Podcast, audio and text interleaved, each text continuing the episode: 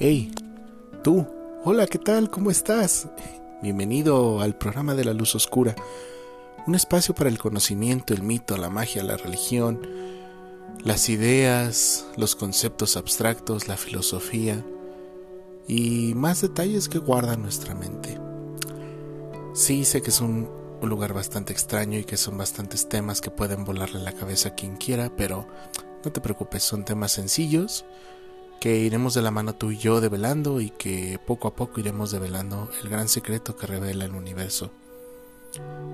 Permíteme guiarte por estos capítulos, donde mi intención será llevarte un tema y al final una bonita reflexión, donde nos sintamos cómodos tú y yo como seres humanos. No te preocupes, no necesitas pagar peaje, no necesitas ninguna maleta, ningún equipaje, solamente es subirnos a este lugar llamada inmensidad. Y aquí estamos, eternos como siempre lo hemos sido.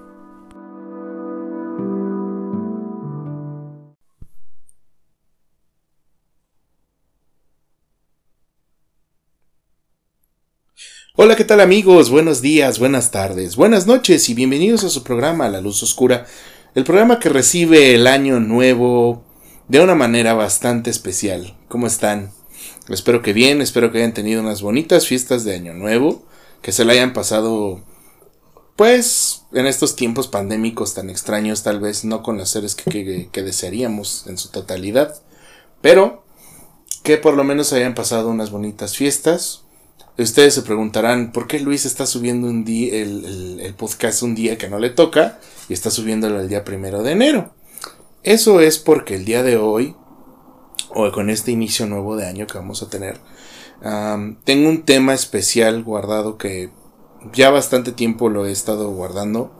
Casi que desde finales de septiembre lo, lo estamos este, guardando.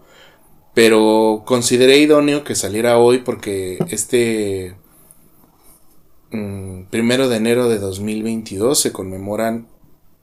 Mmm, deja la cuenta porque no recuerdo cuántos años son. Son casi, son 29 años, 28 años. 28. 28 años del, del tema que vamos a narrar el día de hoy. Eh, no sé, no sé cuándo vayan a salir las tiradas. Les agradezco a los que participaron en las tiradas de final de mes. Tal vez las adelanté un poco por fechas decembrinas. Pero igual se les agradece. Este episodio, tal vez después de este episodio nos demos un break de unos días Precisamente por ese movimiento que hay, que no hemos estado dejando de hacer programas. Y pues nada, no quiero hacer más este brolla en el asunto. Y pues el día de hoy tengo un invitado que aprecio un chingo, lo quiero un chingo, es una de las personas que más le saben este tema. Em, en anteriores ocasiones y en anteriores programas usted lo pudo haber escuchado como mago, como poeta, como literato, como amigo, como maestro, como loco. Eh, eh, estoy con mi amigo Diego Armando Alfaro Recendis, mejor conocido como el señor Diego, o mejor conocido como ¿Por qué Sirius Black se supone que se murió y está aquí enfrente de mí? ¿Cómo estás, hermano? Muy bien, muy bien, hermano, muy contento de estar aquí. Muchas gracias por invitarme y aceptar este, pues que tratemos estos temas aquí, ¿no? Ahora en estos tiempos en los que ya en los podcasts todo el mundo dice, no politices, pues bueno, hoy, hoy venimos a chingar un poco. A huevo, porque, porque, porque en este programa, como ustedes saben, tenemos ideas variadas, tenemos desde nuestro amigo eh, muy, muy conservador, Brandon, hasta pues tenemos otras posturas también. Y pues lo chido es escuchar, salud, escuchar las voces cruzadas que puede haber. Porque al final de cuentas, si conocemos todas las versiones o tenemos los distintos puntos de vista, podemos generar una opinión o podemos generar un punto de vista más enriquecedor, que es lo que siempre hemos tratado de, de platicar aquí en el programa. Y qué mejor para, para hablar de este tema que Diego. Diego lleva bastantes años estudiando y metido bien a fondo en, lo que vamos a platicar el día de hoy. Y usted se preguntará, bueno, Luis, le estás dando un chingo de vueltas. ¿Qué es lo que van a hablar el día de hoy? Diego, ¿nos quieres platicar a manera de, de breve suspiro por qué estamos aquí el día de hoy? Bueno, ya, ya diste una primera pista. Este, este primero de enero se cumplen 28 años de levantamiento zapatista en Chiapas. El primero de enero de 94. Entonces ese va a ser nuestro tema de hoy, el ZLN. Eh, y bueno, primero, primero dejar claro que esto es este...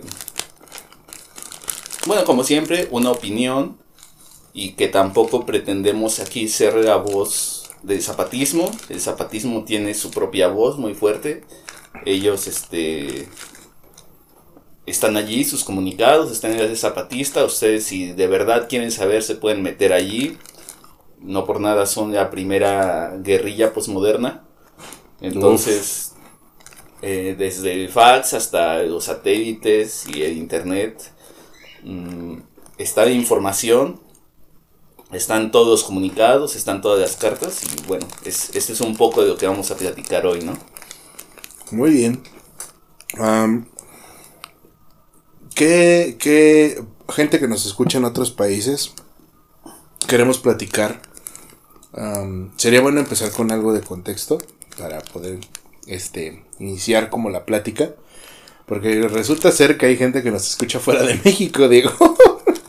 Gente que nos escucha en la Unión Americana, gente que nos escucha en Chile, en Argentina, en países de habla hispana, en Uruguay, en, Cuba, en, en, República Dominicana. Mm, si me escuchan que estoy mascando, perdón, es que tenemos duritos aquí, estamos compartiendo el pan y la sal. Y no solo la sal, también la cerveza. Entonces a medida que avance el podcast van a escucharnos un poco más pedos cada vez que hablamos, ¿no? Pero bueno, ah, para empezar en el tema, sería bueno que hiciéramos un poco de, de contextualización para que la gente que no nos no nos entiende qué es esto de zapatismo o qué son estos adjetivos o qué es esta terminología, más o menos sepa qué show, ¿no? Em, ¿Por dónde empezamos? ¿Por el mero principio o Empezamos por historia previa a 1994. Con el propio término sería bueno, ¿no? ¿Qué, ¿Qué significa zapatismo? O sea, ¿qué significa? Porque esto pues viene de un personaje histórico, Emiliano Zapata, que fue un personaje clave en la Revolución Mexicana, mm, uno de los caudillos más importantes de la Revolución. Contexto un poquito más para la gente que no es de México. La Revolución Mexicana fue un periodo armado de 1910 a 1921, 30, inclusive con otros brotes caudillistas que hubo. Eh, fue un movimiento que defendió principalmente los derechos de los trabajadores, los derechos de la tierra, los derechos de los obreros, de los... Fue una guerra que básicamente fue defender los derechos de la población en general Obviamente hubo una dictadura, se terminó la dictadura, hubo varias guerras civiles, que de esas guerras civiles en conjunto se le llaman Revolución Mexicana. Y el caudillo, que le da el nombre a este movimiento que vamos a platicar el día de hoy, Emiliano Zapata, fue un caudillo que actuó principalmente en el centro y en el sur de la República, ¿cierto? Sí, en el sur, sureste. ¿Y qué buscaba Zapata? O sea, los personajes de la revolución representan mucho los lugares de donde salieron, ¿no? Vemos, por ejemplo, a Pancho Villa, que es como la, el revolucionario más visible de la Revolución Mexicana, que, que él defendía mucho los derechos de los trabajadores, más como lo que él buscaba en Chihuahua, ¿no? Quitarles derechos a los latifundistas, quitarles este estas cargas que tenía sobre todo la industria que estaba en, estaba no estaba en una correcta compensación el obrero el patrón. Y Zapata en comparación buscaba más el reparto agrario buscaba la equidad entre los pueblos que se repartieran las tierras de cultivo. De hecho el lema de Zapata era tierra y libertad. Sí la tierra es de quien la trabaja. Exactamente también. Y pues básicamente Zapata es la, la, cara más bella de la Revolución Mexicana, con ese bello bigote que tenía. Que ya no es tan bello cuando, pues, los orosquistas y estos hijos de perra, cuando lo matan, exhiben su cadáver por todo México. Pero em, el legado de Zapata queda muy presente en el México contemporáneo. Tanto así que muchos movimientos posteriores toman la figura de Zapata. Y esto, esto es como lo que pasó a inicios de siglo. Porque si se fijan como que la condición que prima o que es la, la gran lucha es la defensa de la tierra y la defensa de las costumbres de los pueblos. La independencia de los pueblos más que nada. Y pues como se dan cuenta, pues México tiene una historia bastante convulsa en el siglo XX. No solamente fue matanzas estudiantes, no solamente fue halconazos, no solamente fue narcotráfico, no solamente fue fraudes electorales, sino la historia es muchísimo más compleja. Y todo deviene pues precisamente del periodo de, de la Revolución Mexicana, hubo muchas reformas, una de las grandes reformas que se da es en la Constitución de 1917, que es de los primeros estados-nación. Ay, güey, extrañaba esa palabra desde que estaba en la carrera. Que tiene garantías específicas para trabajadores, para... O sea, tiene varias garantías individuales. La Constitución mexicana, que actualmente nos rige de 1917, que eran totalmente extraños en todo el resto del mundo porque eran muy innovadores se da este movimiento, se da una pacificación del país, muy, muy, muy despacito. Y luego, inevitablemente pasó el tiempo y llegamos a los años 80. Sí, bueno, este, primero hacer un recuento igual un poco rápido sobre lo que ya mencionas. En efecto, la, Revolución Mexicana pues fue un periodo muy convulso. México siempre ha sido un, territorio muy violento. Ajúa. Siempre ha habido conflictos armados, siempre ha habido facciones. Y apenas empezamos a descubrir todas las... Mm, bueno, todo el bagaje que, que se tuvo que conglomerar en estas épocas para tener lo que tenemos ahora ahora ya hay, hay muchos modelos de estudio, ¿no? Y por ejemplo, pues desde el sentido geopolítico podemos decir que, la Revolución Mexicana eh, está sucediendo paralelo a la guerra de trincheras en Europa, ¿no? A, la Primera Guerra. Entonces sí, mientras los europeos y el mundo entero se están poniendo en su madre allá en las trincheras, muriendo en el lodo, eh, aquí estamos también guerreando. Los pueblos y las distintas latitudes del país se están reconociendo entre sí. Y bueno, hay, hay un movimiento muy, muy grande. Finalmente Zapata y Villa marchan a la capital. Y hay, hay, un, hay un cuento muy bonito de, de Arturo Mesa, se llama La Víspera donde se narra la víspera justo antes de llegar a la Ciudad de México, desde el punto de vista de los villistas. Es un, personaje de ahí de la boya que se encuentra a Villa en el campamento y pues se siente así ilusionado y se empieza a preguntar, ¿no? Así de, ¿por qué será que mi general Villa ni siquiera conoce a Zapata y aún así lo respeta? O sea, pues nosotros sí venimos de más lejos, ¿no? Pero pues también hay que ver que a ellos les quedaban más cerca los chingadazos. Finalmente la Ciudad de México es tomada. Eh, está la famosa foto en la silla presidencial. Y digo, esa es la diferencia, ¿no? Eh, Villa se sienta en la silla, aunque al final obviamente la rechaza. Pero Zapata ni para la foto, ¿eh? Sí, porque decían, inclusive había una leyenda que la silla estaba maldita. Que todo aquel que se sentaba en la silla acababa hambriento y loco de poder.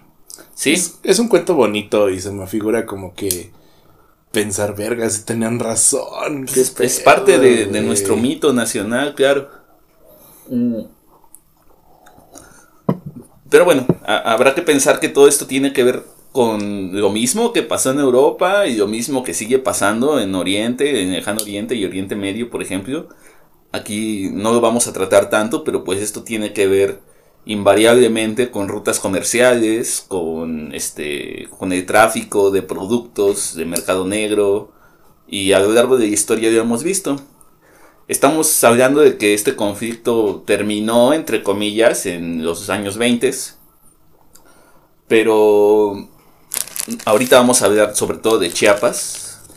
Eh, los finqueros de Chiapas, los mismos que estuvieron desde el siglo XIX y toda la revolución, ellos combatieron a Carranza, que fue el que finalmente se enarboló como el, líder. El generalísimo, bueno, que ni no se usaba ese término, pero que se generó como el primer jefe de la Revolución Mexicana. Sí, digo, escribió una constitución, ¿no? No, no es para menos. Habrá que ver qué, tanto o no eh, estamos... Pero lo que es un culero ese güey de Sí, o sea, qué tanto no estamos de acuerdo con los principios carrancistas dirían por ahí los Bully Magnets, ¿no? Carranza escribió una constitución que dice que yo soy el presidente. si usted no sabe la referencia a Bully Magnets, vaya a YouTube y cheque los videos de Bully Magnets. Apoya talento mexicano, apoya animación mexicana y sobre todo aprende de historia, muy divertido sobre la historia de México y el mundo. Sí, y muy muy bueno Bully Magnets. Creo que son, son parte de, nuestra inspiración de, varias sociedades. Y de querer decir pendejadas en internet también. para, mí, para mí es una inspiración los chicos para decir tonterías en internet. Pero basado en cosas chidas. Pero bueno, ¿seguía? Sí. Eh, Carranza, dentro de todos los aciertos y errores que tuvo, sí que combatió a todos estos finqueros en la zona de Chiapas desde los años 30 este. Y estos finqueros nunca soltaron las armas. Al final ellos negociaron con, con eh, el general Obregón, después, para quedarse con todos sus privilegios. Entonces a ellos no les, no les quitaron sus tierras, no hubo repartición. Hasta después Lázaro Cárdenas hizo una repartición de tierras de, de, en Chiapas, pero todavía para los, para los 60 el 70% del territorio chiapaneco estaba controlado por los finqueros que venían desde el siglo XIX. Y... Nada más para hacer la aclaración para la gente, vuelvo al punto que... Para ser más ilustrativo un poco, eh, Chiapas es un estado que ya está en el sur del país. Una, tiene la frontera con Guatemala. Es un estado de producción mayormente agrícola. Ganadero, agrícola. Ganadero, agrícola. Y pues al ser el, uno de los estados casi de pegados a la frontera ya con el sur de la frontera sur, es un estado que históricamente, por eso hablaba Diego de los finqueros y de esta situación, es uno de los estados que, bueno, a mi parecer es muy bonito, pero que se ha quedado, perdón, lo han dejado muy atrás las administraciones. Eh, son lugares donde todavía prima mucho, mucho, mucho, mucho la tradición indígena, em, donde prima mucho los pueblos originarios, hay muchos pueblos allá originarios, pero es un lugar que no se le pone atención al grado administrativo y al grado de, pues como otros estados, ¿no? Como pudiéramos decir Querétaro, ¿no? Que es del centro del país, que es un estado mayormente industrial, bla, bla, bla, pero es un estado históricamente que ha sido como más alejado de la administración central. Por eso decía Diego esto de la repartición agraria, porque en, estados más cercanos al centro se dio esa repartición de una manera u otra y fue más extenuante, por ejemplo en el Bajío. Que no se crean, la repartición agraria se escucha muy bonito y se escucha muy padre de que, ay, sí, les vamos a dar tierras. Pero la neta es que obedecía más a complacer a los latifundistas, a los dueños de tierras, y de seguirles dejando sus privilegios. Y, lo y la poca tierra que había vacía, repartirla entre la gente que, o sea, la gente que lo solicitó. A final de cuentas, ¿no? Era como más pan con lo mismo, pero el título de hicimos algo, que es bastante cuestionable. Sí, bueno, de hecho yo trabajé un tiempo con en la transcripción del de periódico de La Sombra de Arteaga con nuestra querida amiga Alba, que si algún día nos escucha le mando un saludo. Y lo que transcribía era justamente decretos agrarios y era como de a tal hacienda le vamos a quitar tantas hectáreas para que se funde tal pueblo y van a ser tantas familias y tal. En esta zona se dio mucho más. En Chiapas fue simbólico realmente. Se repartieron muy pocas hectáreas a muy pocas familias. Y eso, bueno, obviamente había gente que quería tierras. Y a partir de los 60 el gobierno impulsó la colonización de la selva de Acandona. Es algo que no hemos dicho tampoco. En el estado de Chiapas hay una riqueza natural extraordinaria en metales preciosos, metales pesados, plutonio, este, bueno, creo que plutonio es un residuo, uranio. Eh, recursos naturales, maderas preciosas. Este, sí, y, una biodiversidad endémica así riquísima. Es parte también de la zona del Istmo, que es la parte más estrecha del territorio que muchas naciones extranjeras siempre se han querido apoderar de esa zona porque es muy parecido a lo que hoy es el canal de Panamá. Se podría hacer allí un, un, paso para... Corredor, ¿no? Económico. Eh, entonces, bueno, digo, para los 60 el gobierno, ante esta alta demanda de tierras de la población, empieza a impulsar la colonización de la selva de Acandona y en estos primeros años, de los 60 a los 70, eh, la mayor parte de la gente que empieza a colonizar eh, las hectáreas de, selva, pues son justamente eh, grupos étnicos que son de origen maya, los mayas no están muertos, están allí.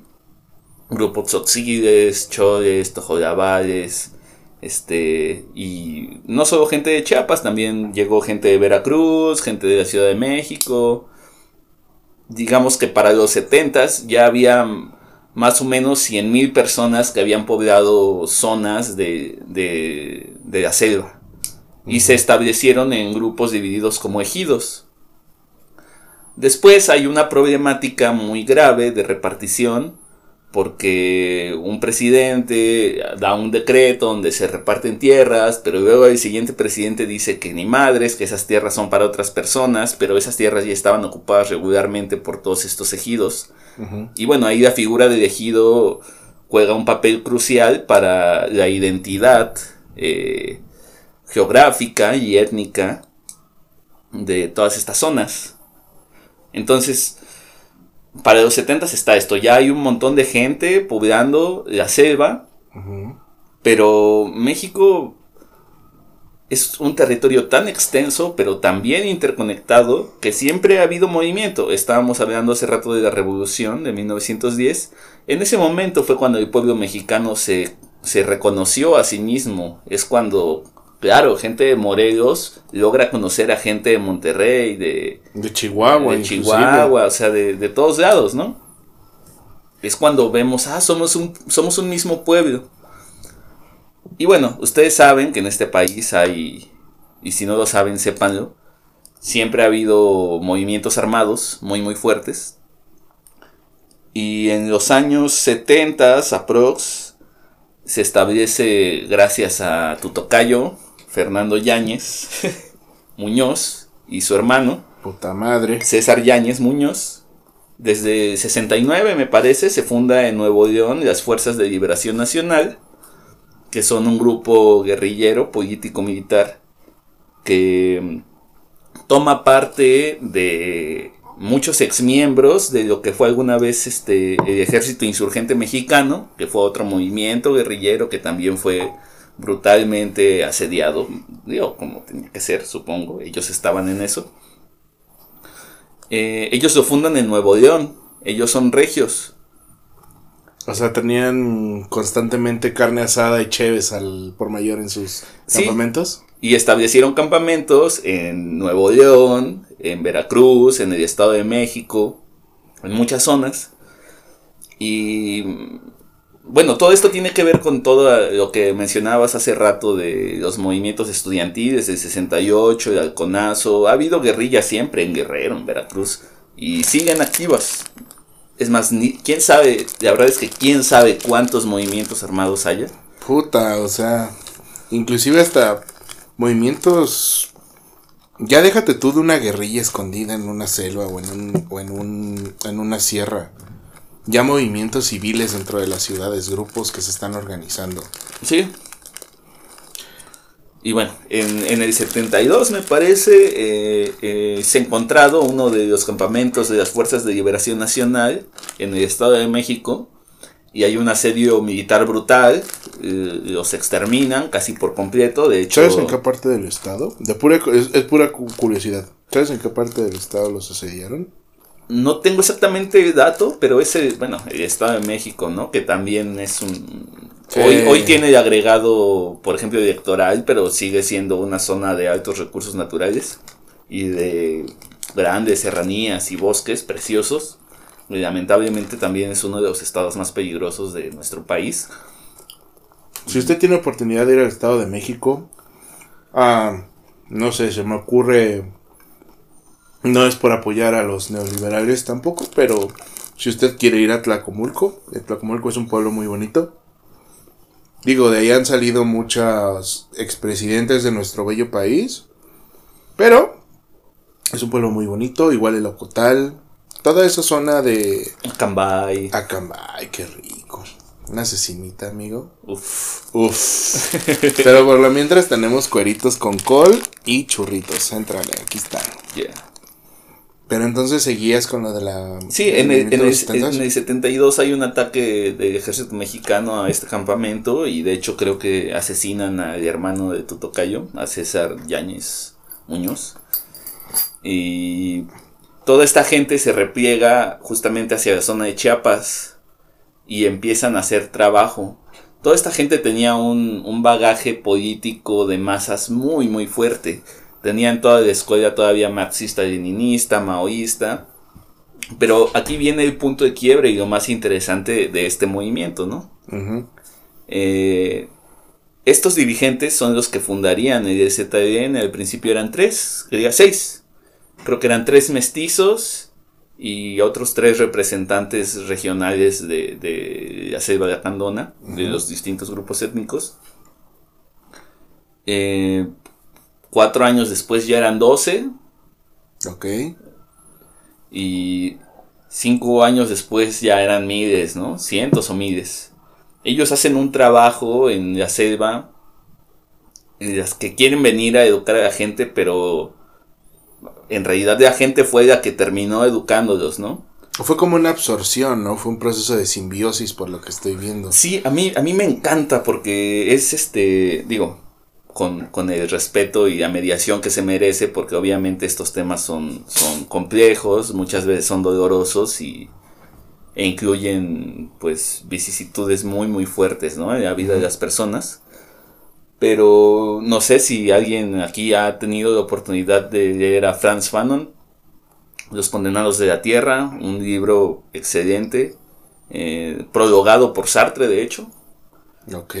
Este, No, pues ya con ese prólogo no mames. sí, no, sea- brutal.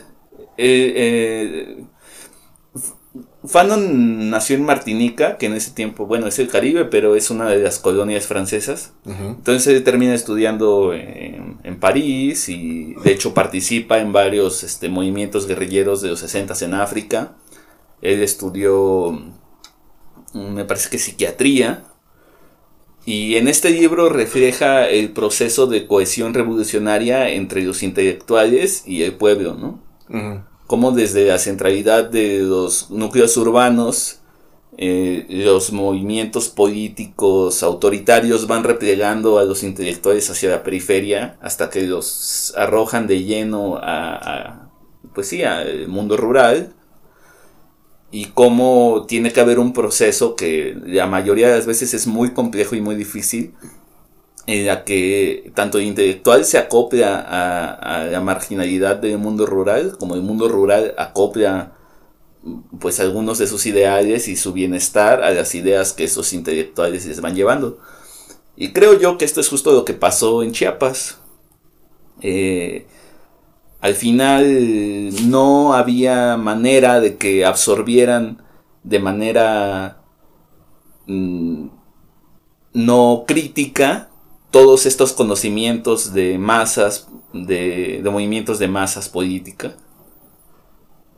Y terminaron vertiendo su propia idiosincrasia y su imaginario étnico y, y, bueno, su cosmovisión ancestral en este movimiento. Aquí se genera una amalgama increíble, ¿no? Porque empezaron siendo ahí dos, tres campamentos en la selva Y hay un momento en el que, las, o sea, obviamente las zonas de allí, muchos apoyaban a la guerrilla, otros no, eran campamentos de entrenamiento. Empieza, empieza un proceso de, de mm, fortalecimiento silencioso.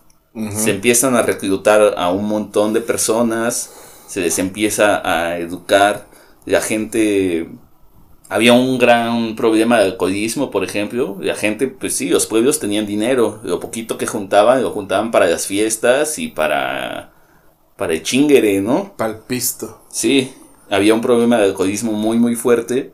Pero todas estas comunidades lograron superar esos problemas y en vez de la del fiestón y de, y de aguardiente o del posh, fueron comprando armas, una por aquí, otra por allá. Y eso es algo, es un rasgo específico de DZLN, que es un ejército, una guerrilla, al principio, que se armó a sí misma.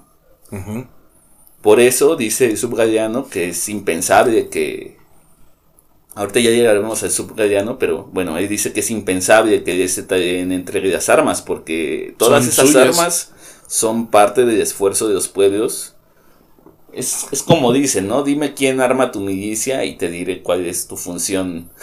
O te dirá el señor al que sirves. Ajá, exactamente. Pero no, ellos, o sea, no vas a ir a pedirle al ejército armas para hacer una revolución, ¿no? O sea, tienes que quitar, tienes que robar, no comprarlas con distintas vías. no vas con el gobierno norteamericano y le dices, ¿sabes qué? Nosotros somos bla, bla, bla. O sea, para nada, ¿no? Pues no. Ni con los rusos, pues ya para esta época de finales de los 80, inicios de los 90, pues ya la Unión Soviética que era, sino el largo y doloroso recuerdo de lo que fue durante los años 50, 60.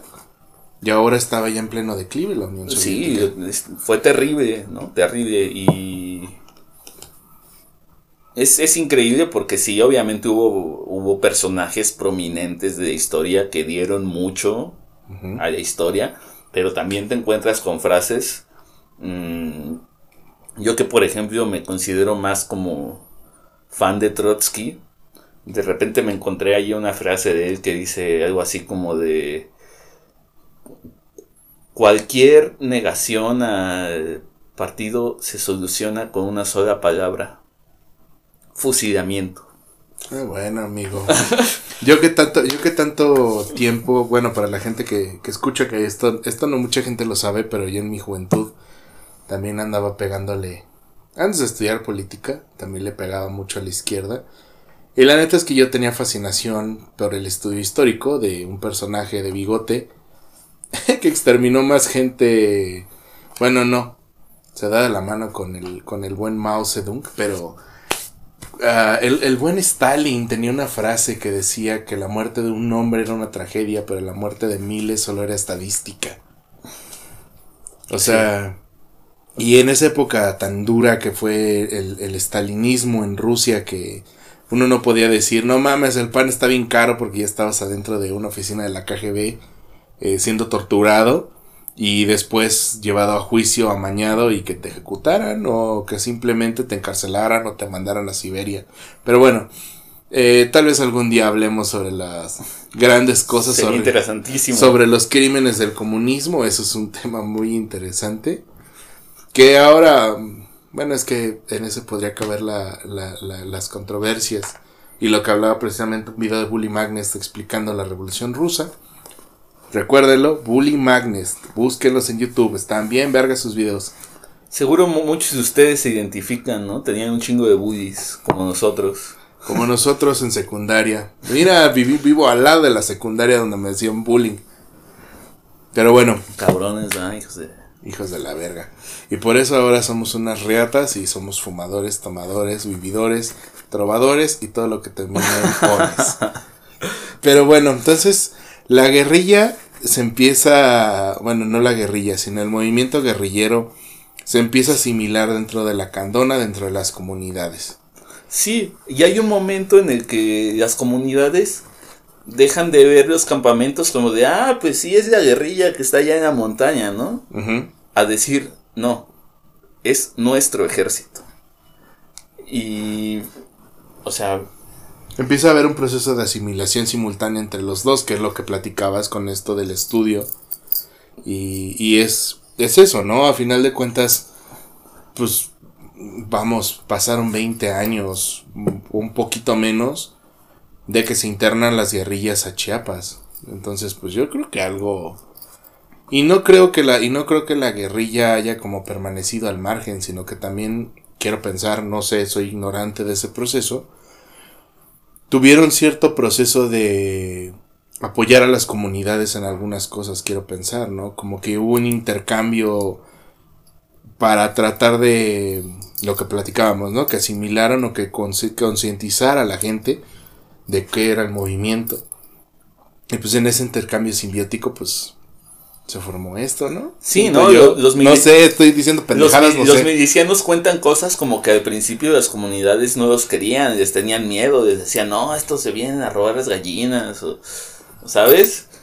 y, y, fue un, Es más, muchos de los que ahora están en la comandancia fueron instigadores del movimiento en su momento. Ah, qué pedo. y digo, es un movimiento vivo, orgánico, que tiene sus, sus sus que veres consigo mismo. Hay familias que cada año se cuestionan si seguir en los caracoles o no, o bueno, en las juntas del gobierno ahora. Eso lo vamos a platicar porque a mí se me hace, es lo más interesante que, que yo he visto en el axioma sociológico. Y que es un tema de estudio frecuente en, los compañeros de ciencias sociales, por lo menos de mi facultad. Aquí en Querétaro, cómo funcionan los, las juntas de buen gobierno. O comúnmente conocidas como los caracoles. Pero ya no te interrumpo más. No, por favor, interrúmpeme. Pero bueno, ah, esto está pasando en la sierra, en Chiapas. Esto está pasando en esta parte del mundo. ¿Qué pasa en el... Vamos a saltar, ¿qué te parece el 88? 89. ¿Qué está pasando en las periferias? Porque ya nos dimos cuenta que esto se está gestionando aparte. O sea, por lo mismo que mencionábamos del abandono por parte del gobierno central, por parte del abandono de las mismas de la misma sociedad mexicana que relegó a la, al pueblo chiapaneco y a las culturas endémicas de la zona. Suena muy triste, suena muy horrible, pero la verdad, los relegaron a ese plano porque creían que eran solamente gente indígena e ignorante que estaba en esa parte de México, ¿no? Y nunca vieron la contextualización ni las costumbres ni nada.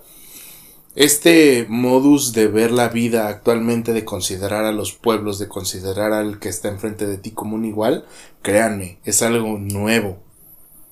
Es algo reciente. Ni siquiera bien asimilado. Exacto, bueno, exacto. Entonces la cosa es que, pues bueno, llega 1988, la elección federal.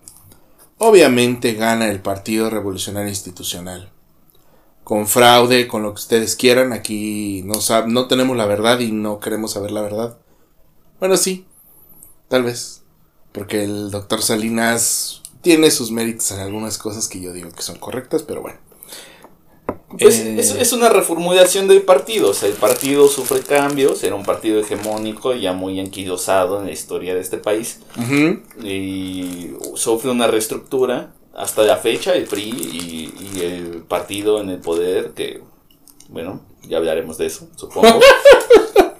Ah, sí, tenemos que hablar de eso, güey. Son, tienen muchísimos frentes, muy polarizados. Este. Pero bueno, en, en ese contexto, no solamente viene Salinas a reestructurar México en el sentido, pues, geoeconómico, sino que en todos lados está sucediendo. No sé si fue Gorbachev o Nikita Khrushchev el que, digo, porque además Salinas era querido en todas partes, ¿no? Era visto como el héroe de esa región culera que está más al sur del Río Bravo. Exacto. Era el primer integrante, bueno, era el segundo integrante de un país, un presidente, que venía de una escuela norteamericana. Y no solo venía de una escuela norteamericana, tenía un grado era doctor en economía el doctor Salinas. Porque eso sí podemos decirle doctor Salinas porque es doctor en economía. Pero bueno. Este, el doctor Salinas eh, venía de este cambio que menciona Diego. De pasar de ser un estado ¿cómo se llama? El estado del bienestar. Que es lo que pues nuestro querido presidente quiere hacer ahora, pero pues ya no son los 70, ya no hay los recursos que había en los 70. Que pasó a eso, a un periodo neoliberal. Que ahora todo el mundo dice que nadie es neoliberal, pero en aquellos entonces todo el mundo decía yo soy neoliberal con una mano en el pecho, los hijos de puta. Pero bueno, eh, ¿por qué refiero a esto de neoliberal o por qué tiene esa carga? Porque el neoliberalismo lo que hace es aminorar las cargas del Estado, abrirlo al libre mercado y sobre todo pues esta apertura al mundo. No se les vaya a olvidar esto de apertura. Esto va a ser muy, muy, muy importante después. Sí, es eso que te decía, el máximo líder de entonces de AURS dijo que era la perestroika la mexicana, ¿no? Y eso supongo ya tú lo abordarás o lo abordaste en algún otro podcast, pero el tema de la perestroika no, todavía no, amigo. Este es. Es prácticamente lo que. O sea, neta, los altos mandos soviéticos le decían a Salinas: No, es que está haciendo una perestroika en México, ¿no? Muy, muy interesante. Que a final de cuentas, la Klasnov y la perestroika, que son estos dos megaprogramas que tuvo Gorbachev al final del periodo soviético en Rusia, son lo que llevan a su declive. Si. Si usted es historiador, sociólogo antropólogo, nos va a entender, pero si no, le explico brevemente. Este proceso todavía era la URSS, Unión de Repúblicas Socialistas Soviéticas, todavía eran comunistas. Y lo que pasó fue que Gorbachev, que fue su último líder general, se le ocurrió hacer dos políticas, una de transparencia gubernamental y una de apertura comercial. ¿Qué pasó? Que no estaba diseñada la URSS para ese tipo de cosas. Colapsó y lo que pasó fue de que las repúblicas empezaron a decir, oigan, no mamen, no queremos ser parte de este desmadre, nos vamos a volver capitalistas, queremos un McDonald's, váyanse a la verga. Y así se fue deshaciendo hasta que en 1992-93 se deshace y se conforma la, la Federación Rusa y termina la Unión de Repúblicas Socialistas Soviéticas Em, en este proceso de quitar, venir y todo, ¿no? Hay, hay algo que pasa muy curioso socialmente que creo que no lo hemos tocado un poco. Entenderán, quiero ser lo más explicativo aquí para que más o menos entendamos las perspectivas. Pero imagínense que México, un país pegado al norte con Estados Unidos, no quisiera que sus países, no quisiera que su país vecino se volviera un estado comunista. Vamos, Estados Unidos es el emblema del capitalismo. Entonces, ¿qué hicieron? Un chingo de trabajo de inteligencia, un montón de trabajo en torno a, mitigar a los grupos comunistas, socialistas. una de, algo muy curioso es que el comunismo se mató a sí mismo en muchas veces. Ya ven a Trotsky lo mandó matar a Stalin. Mira, podemos decir eso ahora y que sin miedo a que nos vengan a matar, güey, qué divertido. Además fue aquí, acá se ve actuando aquí, bueno, aquí, aquí, aquí, a menos de dos horas y media, no mamen. Em, no sé si te has fijado, pero así, dentro de la historia universal, por más eurocéntrica y más lo que tú quieras, Ajá. México siempre ahí como que se asoma, así como que, ¿qué estoy, güey? Ay, no. Luego mandan unos telegramas que dicen, hey, te vamos a regresar los periodos de los, los territorios de Texas. Nomás ármasela de pedo a los gringos, güey. Ah, ese, ese telegrama Shinerman, que en qué pedos metió el gobierno de México. Pero bueno. Además por los cables gringos y ingleses, es como de neta, o sea, neta creyeron que no lo iban a interceptar. No sean mamones alemanes. Pero siempre ha habido ese interés, sobre todo del gobierno norteamericano, en evadir o en eliminar los posibles focos de disidencia soviética, comunista o socialista en la región. A tal extremo que en el 68 dicen los de ADN 40 en un, en un, espera, en un documental bastante tendencioso a mi parecer que hablan de lo del 68 y fue como, los comunistas tuvieron la culpa y es como, verga, güey, o sea, esto es un mensaje para Ricardo Salinas, Ricardo, No mames, güey. No mames, cabrón. Pero bueno. Paga tus impuestos, perro. Mmm. Déjate tú eso, quisiera algo de acción social o que. Ay, no. ¿Qué tal? ¿Qué dijo que ni un rábano le iba a? Y mira, les dieron lo de los accesos a las tarjetas del bienestar y todo ese pedo, ¿no? Pinche gente. En fin. Por lo tanto, pues no le conviene a Estados Unidos tener en el patio de atrás movimientos de guerrilla. Comunistas, socialistas, anarquistas, lo que sea. No les conviene y no lo quieren. Después de contra, tanto así que imagínense, le dieron armas a gente en Medio Oriente para que pelearan una guerra contra los comunistas y que creen. En agradecimiento los putos les estrellaron un avión contra dos edificios. Si eso no es un ejemplo de lo que pasa en los Looney Tunes de, del tipo que dispara la escopeta y le sale el tiro por la culata, no sé qué es, amigo. Pero eso mismo que veamos hace rato son las rutas comerciales. Tanto la, la ruta de la seda como el camino real en la Nueva España Uf. son, son vías comerciales vigentes que siempre han estado en conflicto y a la fecha están en conflicto. Allá les llaman talibanes, Hezbollah, gente armada por la CIA, por BlackRock. Aquí les llaman cárteles.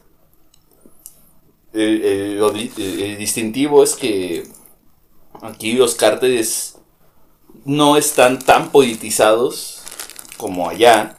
Exacto. Y justamente ahí hay un, hay un vínculo con el ZLN, aunque no lo crean.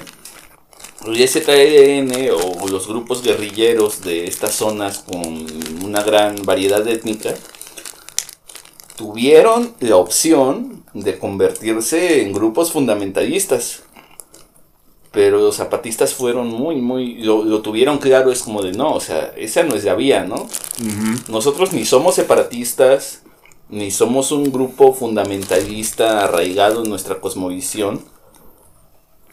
Mm, Es como en las cartas que tuvo el sub entonces Marcos con los dirigentes de ETA. ETA regresaba las cartas y decía viva Chiapas libre. Y el sub Marcos en ese entonces les decía no, cuidado. Nosotros no queremos hacer a Chiapas independiente, queremos que acepten a Chiapas en México, chingados. Nosotros queremos ser mexicanos, no mamen. ¿No? Es- esa es la gran diferencia. Y, Pero- y allá sí el dinero se fue a grupos que terminaron convirtiéndose en fundamentalistas, ¿no? Que es, es algo que aquí pudo haber pasado y los zapatistas lo tuvieron muy claro y no dejaron que sucediera. Exacto. Pero... Y después de una rica pausa para recargar nuestras bebidas, continuamos con el programa. Entonces, ¿dónde nos habíamos quedado, amigo? En que el ZLN fue muy claro en que no debían convertirse en un grupo fundamentalista. Ah, cierto. Y eso sin dejar atrás su cosmovisión. Este. Aquí me voy a permitir parafrasear al doctor Enrique Dussel, que si no lo conocen, este, vayan a, a leer sobre él, vayan a leer Filosofía de la Liberación. Ajá. Eh, es un gran, un gran ideólogo, justamente su, su campo de estudio es la filosofía desde la perspectiva neuro- no eurocéntrica.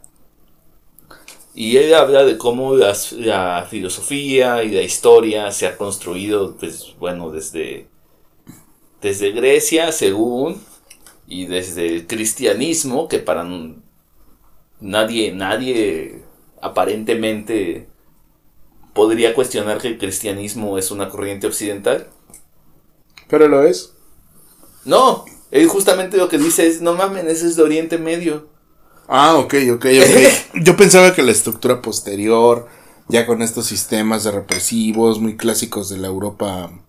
Ok, pero dime, sigue, sigue, sigue. Sí, sigue, o sigue. sea, y, y bueno, él dice, eh, Europa y, y la tradición filosófica este, eurocéntrica ha delegado a nuestro continente y a nuestras cosmovisiones como secundarias o directamente fuera de la historia y han, han, han arrojado el postulado de que en este continente no se ha hecho filosofía nunca y una sarta de estupideces que bueno, justamente Fanon lo, lo critica mucho desde la marginalidad de las colonias francesas en ese momento. Pero él dice, ¿cómo no, cómo no va a haber filosofía ¿no? en, en estos continentes?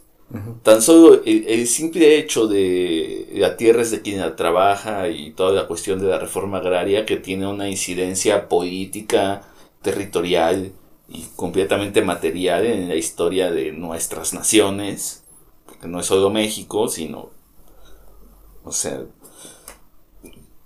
no es cierto, por supuesto que generamos filosofía, y una, un, uno de los puntos centrales de la filosofía de las últimas décadas ha sido el concepto de poder, de cómo se maneja el poder, ¿no? Eh, esto data desde culturas antiquísimas, desde Amurabi, que empezó a hacer los primeros códigos civiles penales, incluso desde antes, pero aquí en la cosmovisión de los neomayas, que son todos estos grupos étnicos, tzotziles, tojolabales, choles. Hay, hay un punto clave que es el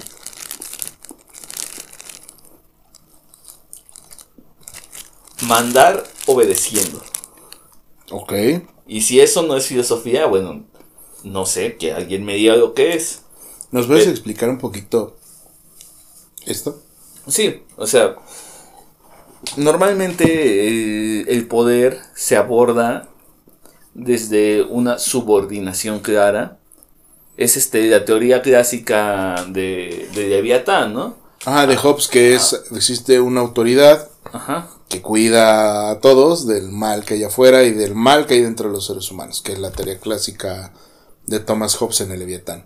Sí, pero nosotros como gran, gran conglomerado social delegamos nuestro poder a un, ese, segundo, a, ese, Leviatán, Que todo lo rige y todo lo controla, incluso más allá de nuestras propias voluntades.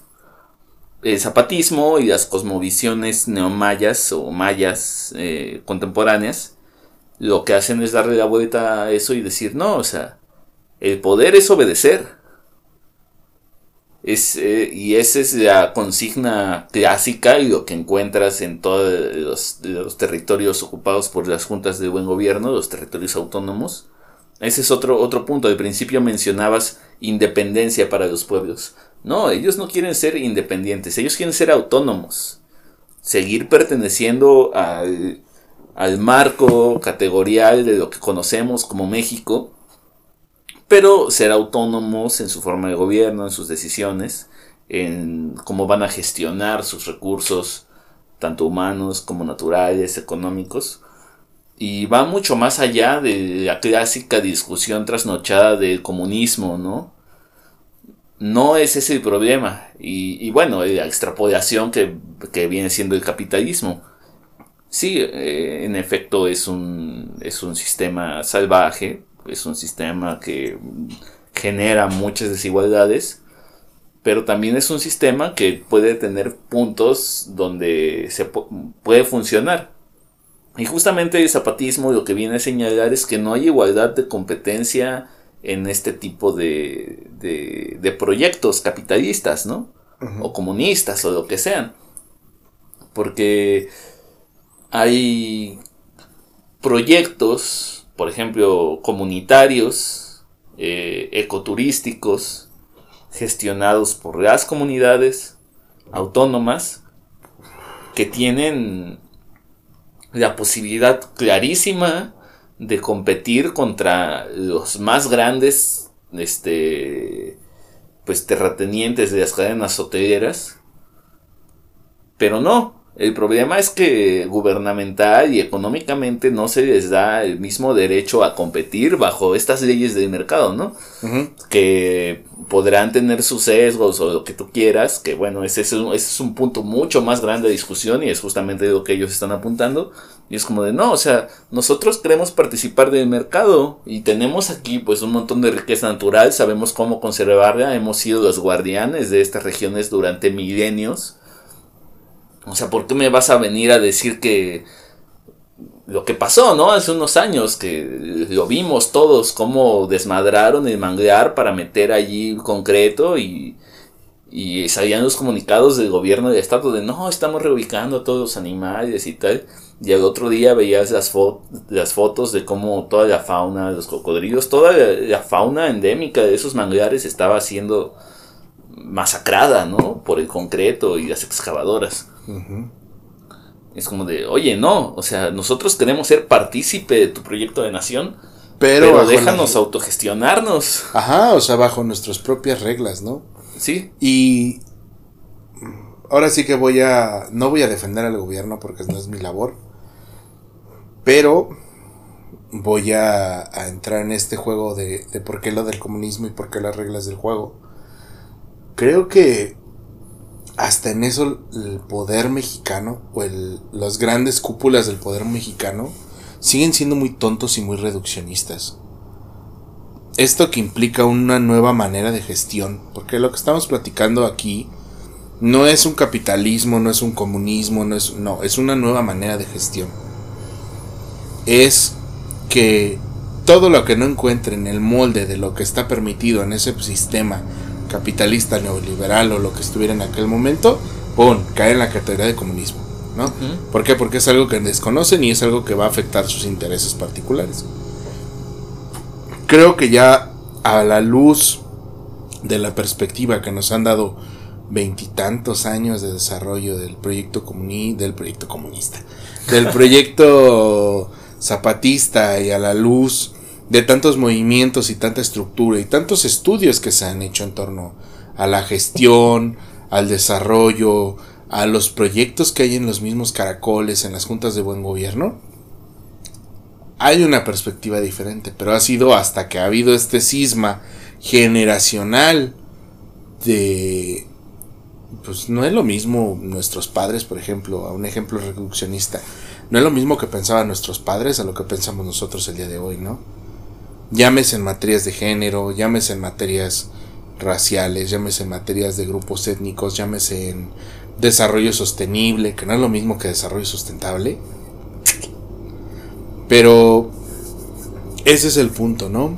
Digo, eh, esta historia de, de, que pasó en los en, en el año 94, porque todavía no llegamos al 94. Usted lleva 56 minutos de programa escuchándonos y todavía no llegamos al día que pasó. Al día que cambió el exclusivo, como dirían en el show de Don Peter. Un saludo al show de Don Peter. Em, y es a lo que vamos ahorita. Y que, si me permites, déjame, quisiera relatar un poco cómo fue la visión y después cómo fue la visión adentro y qué pasó realmente. Sí, sí. ¿Va? Ok. Eh, en este clima neoliberal que hablábamos, de este, de este nuevo orden que tenía el PRI de apertura de comercio, se negoció algo que los mexicanos conocemos bien, pero que la gente de fuera tal vez no conozca muy bien, que es el Tratado de Libre Comercio de América del Sur, digo de América del Norte, imagínate si fuera del sur, qué maravilla, eh, que básicamente era un acuerdo trilateral entre Canadá, Estados Unidos y México para crear un mercado común de mercancías, con privilegios arancelarios. O sea, era un tratado que beneficiaba a los tres países, entre comillas, para el intercambio de productos y servicios. Este tratado se trabajó desde el 89 hasta el 93, que fue cuando se firmó el tratado y cuando el conductor de su humilde programa nació. Jajaja. Llega 1994. El día primero de enero es cuando empieza o se planteaba iniciar con los. Entra en vigor, ¿no? Entra en vigor. Y Pues, ¿qué creen? El primero de, de enero de 1994 sí se recuerda en algunos lugares por esta apertura, pero es más recordado por em, lo que nos va a platicar Diego ahorita y que es la fecha de arranque de el movimiento geopolítico, este, político, social, bueno, el movimiento que se da en Chiapas con el Ejército Zapatista de Liberación Nacional. Adelante, amigo. Sí, bueno, llega este, este gran día en el que México empezó, empezó a pertenecer al primer mundo. Disque. Entonces, entra en vigor el, TDC y luego, pues claro, ¿no? Las altas cúpulas del gobierno mexicano empiezan a decir, oye, ¿cómo puede ser que este día en el que entra en vigor un tratado al que dediqué todo mi sexenio y en, en el que estoy consagrando todos mis ideales y mis aspiraciones políticas, aparezca un grupo de allí, como diría el submarco, es un grupo allí de indígenas que ni siquiera saben hablar español, a decirme que mi plan de gobierno no los contempla. Y bueno, también habrá que apuntar, no cualquiera, a la fecha, no cualquiera tiene el valor y la determinación para hacer una declaración de guerra abierta ante un gobierno. Eh, mucho. Eh, mucho menos si es un movimiento engendrado en, el seno de esa misma nación.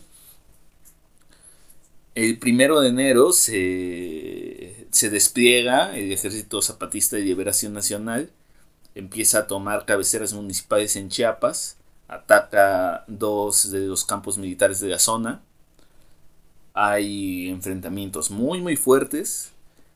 Eh, afortunadamente o desafortunadamente, no lo sé. El ejército zapatista en, este caso tuvo el, factor de sorpresa, lo que le dio una gran ventaja en la toma rápida de estos municipios. Hay un acoso constante a los campos este, militares. Eh, me parece que es un día sábado Ajá, creo que sí fue un día sábado. Eh, entonces muchos de los militares estaban de día franco. Y aún así, bueno, repelieron a los zapatistas, los enfrentamientos se, se alargaron durante mucho tiempo y en un determinado momento, por fin, se da la luz, este, horas después de que fue el ataque, porque el ataque se hace sin previa declaración, pero pero horas o, días después, no recuerdo bien, de que es el primer ataque simultáneo a las cabeceras, esa primera declaración de la selva de Acandona, en la que abiertamente el Ejército Zapatista y Liberación Nacional le declara la guerra al ejército mexicano y busca marchar hasta la capital del país y derrocar al actual presidente. Estamos hablando de algo muy muy fuerte. Porque para entonces este, ya, ya había habido, por supuesto, varios grupos guerrilleros. Tenemos el, caso de, de Cabañas, por cierto, egresado de la normal rural Isidro Burgos de Ayotzinapa. Eh, Ayotzi vive. Y la lucha sigue. Estamos ya cumpliendo siete años recién, hace un, un, par de días a la grabación de esto, meses a la fecha de emisión, pero siete años de esa terrible noche, ¿no? Madrugada. Entonces... Bastante, dificultosa la investigación, a mi parecer.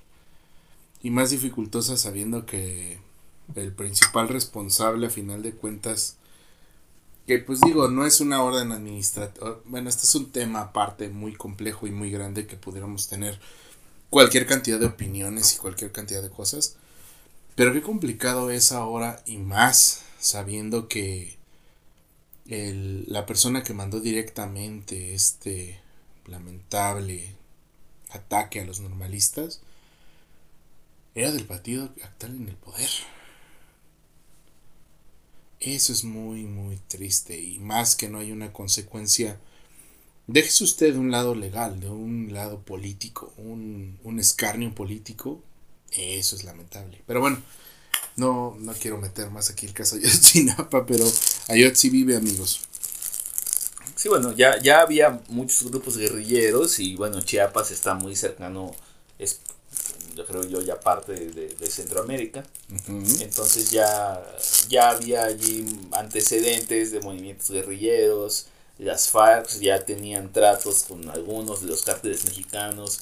Había, es, es lo que hablábamos hace rato de las rutas comerciales, tanto de la ruta de la seda como del camino real de los españoles ha sido siempre, y creo yo, lamentablemente seguirá siendo una ruta con zonas de conflicto.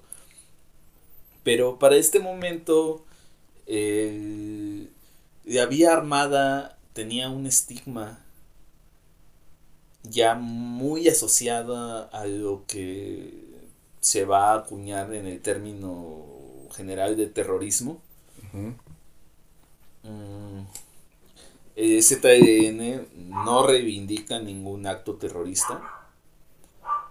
Lo que sí reivindica es el mito de que la vía armada ya no es viable. Bueno, más bien reivindica la idea contraria, justamente es como de no, o sea, la vía armada es viable dentro de los esquemas. Hay que tener claro que para el 94, el primero de enero, este era un movimiento militar y hasta 2006 no lo dejó de ser. Exacto. Ha tenido que reformarse a un esquema político. Desde, desde ese momento hubo, bueno, después de varios días de campaña abierta y brutal del ejército mexicano contra las bases, hubo y, y sigue habiendo ataques, ¿no? Pero bueno, el zapatismo optó ante la imposibilidad de avanzar hacia la capital, optó por la negociación, pero no sin antes generar un discurso, y, aquí va el punto medular de lo que veamos hace rato, que es la primera guerrilla posmoderna. El zapatismo tuvo a la prensa global a sus pies. Sí, de hecho, quiero aquí haciendo un paréntesis a esto, precisamente hablando de la prensa, quiero hacer mención especial. ¿Qué pasó el primero de enero en el medio más importante de comunicación de México? ¿Saben qué pasó? Hubo una cobertura de 12 minutos en el principal medio de comunicación nacional. 12 minutos del levantamiento zapatista contra una mención de 15 segundos del inicio del Tratado de Libre Comercio. Eso les puede dar más o menos una idea de qué tan importante fue el movimiento del, del STLN en, en, la, en la selva de Chiapas, en el territorio chiapaneco. Es curioso porque Jacobo Zabludowski, que todavía existía en aquel entonces, que si existe un infierno para los judíos debe estar ahí en primera línea ese mendigo señor. Fue, amaneció como un día nublado acá en la Ciudad de México. ¿Te acuerdas de esas palabras del 3 de octubre del 68? Hijo de perra. Pero bueno, eso da, apertura, ¿no? Que pensar. Que tanto fue el impacto para los mexicanos del, del, primero de enero con el movimiento del EZ que se les olvidó totalmente de que habíamos entrado en las ligas mayores del primer mundo, damas y caballeros.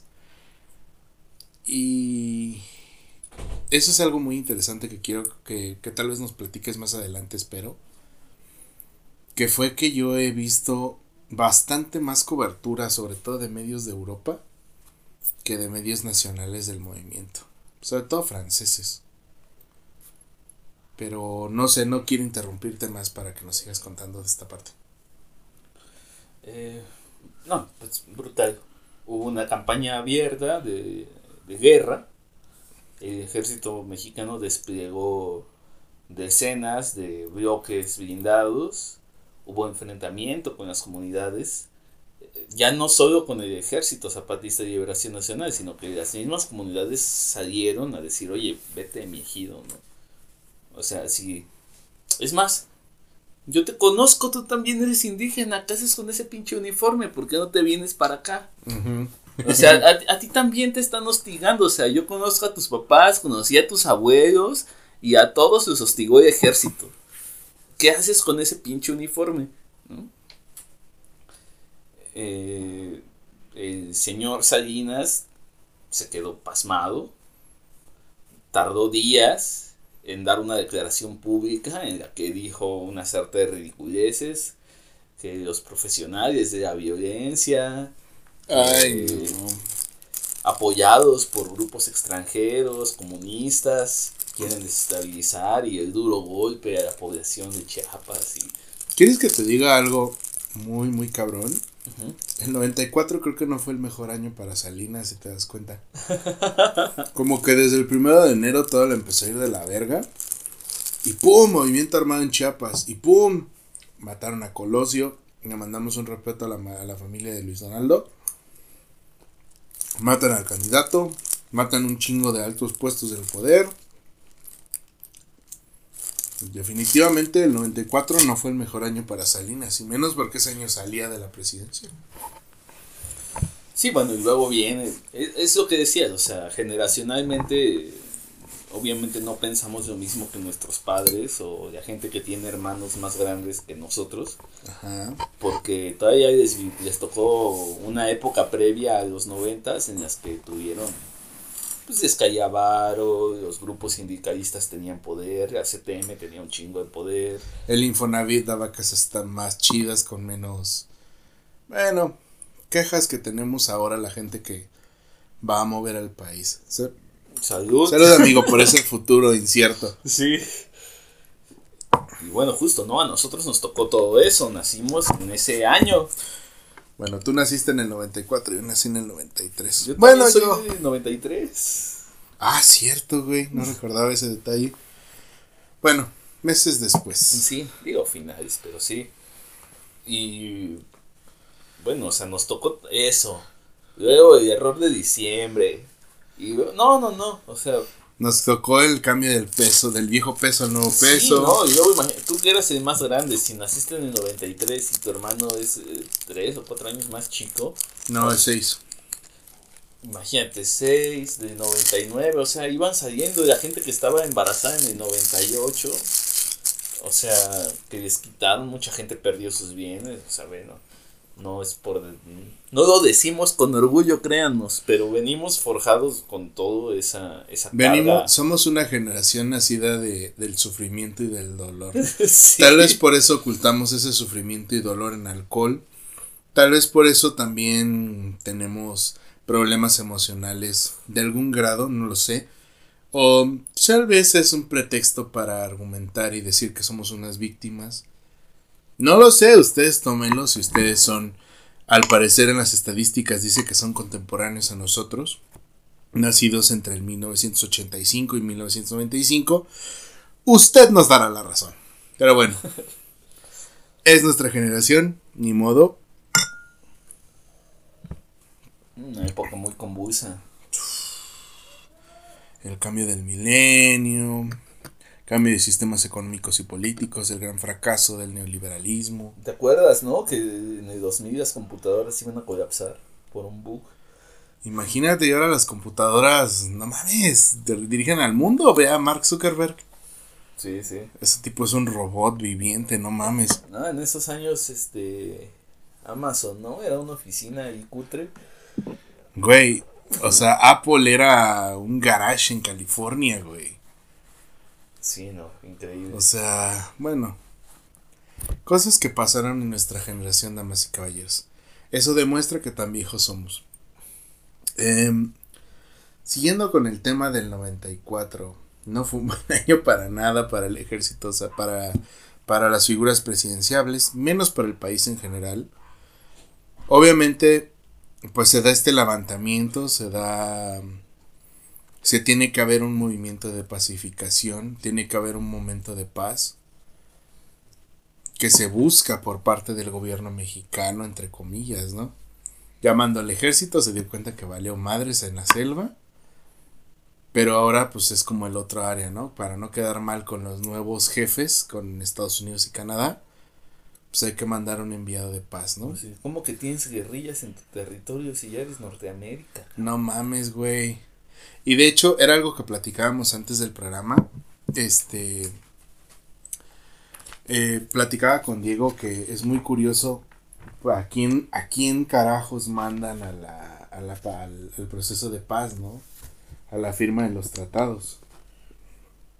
Ah, ah, para este punto debo de decirles también, el 94 fue un año de caos porque fue también un año de elecciones federales. Fue un año de caos.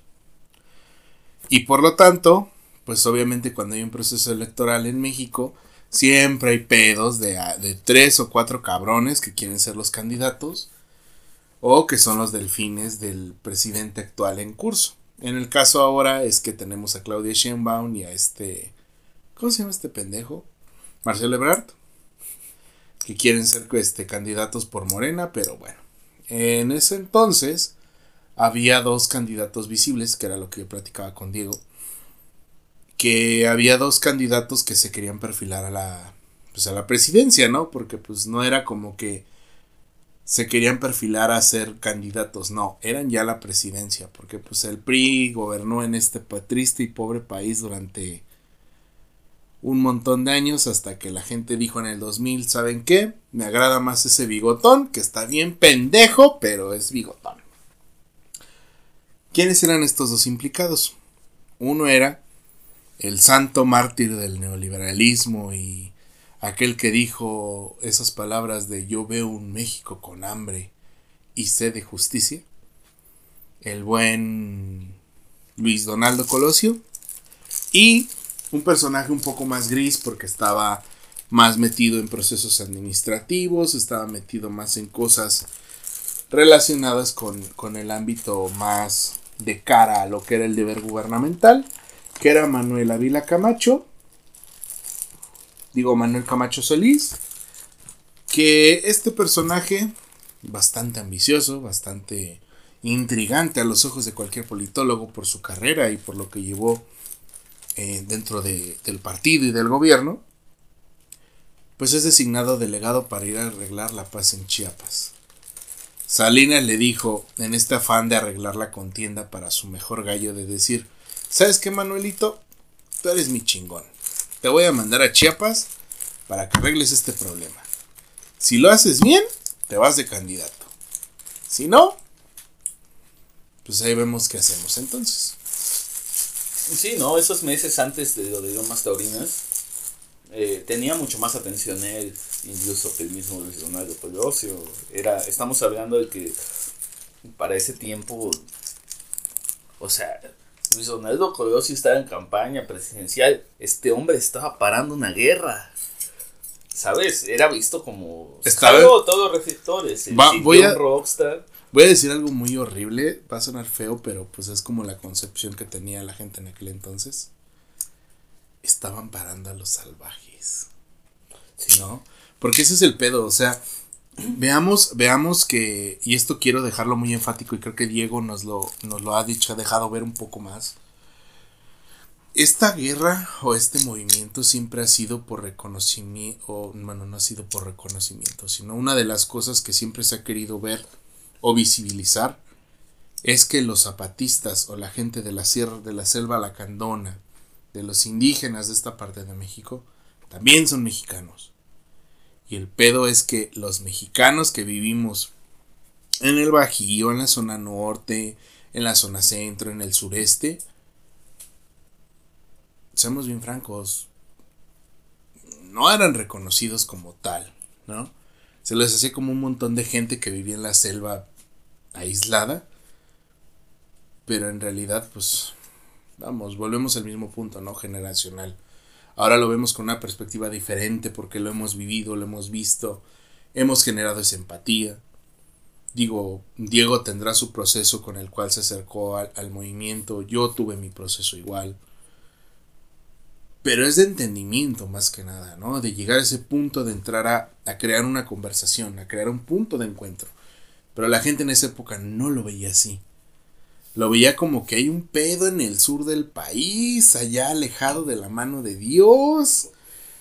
Y, y era como que mandar a alguien a resolver el pedo con esa gente que no sabemos ni queremos saber. Sí. Sí, además a lo largo de la historia nos han pintado como que los pueblos indígenas son como niños, como gente ahí medio, este, lo voy a decir, pero obviamente no es algo que yo comparta. Pero, o sea, el discurso ha sido, no, pues sí, es gente ahí medio tonta, ahí inocentona, que no sabe qué pedo, ni, ni tiene voluntad propia, ni convicciones, ni nada. Lo que vino a ser el zapatismo y muchas luchas antes de eso, es decir, de, oigan, no, o sea, somos gente brava, en primera, somos gente brava que estamos dispuestos a declarar la guerra al gobierno mexicano. Y ni siquiera por, ahorita voy a hablar un poco más de eso, ni siquiera por apoderarnos de, de, de las cúpulas del poder, sino por ser reconocidos como parte de este proyecto nacional, ¿no? O sea, nosotros no venimos a derrocar al gobierno para hacer otro país, o que Chiapas o los o un movimiento fundamentalista sea quien rija eh, eh, los programas y el panorama político del país, ¿no? Queremos ser reconocidos e incluidos en el proyecto de nación. Sí.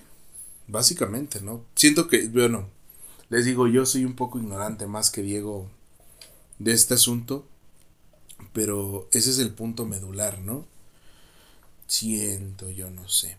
Hay más matices que nos vas a platicar más adelante, ¿no? Pero volvemos al punto. 94 fue un año difícil para la gente bien bonito, bla, bla, bla de México. Y pues el proceso se da de pacificación entre muchas comillas. Bueno, ahí hay que decir que sí, sí hubo una conciencia un poco más clara, que sí hubo un despertar de la población civil.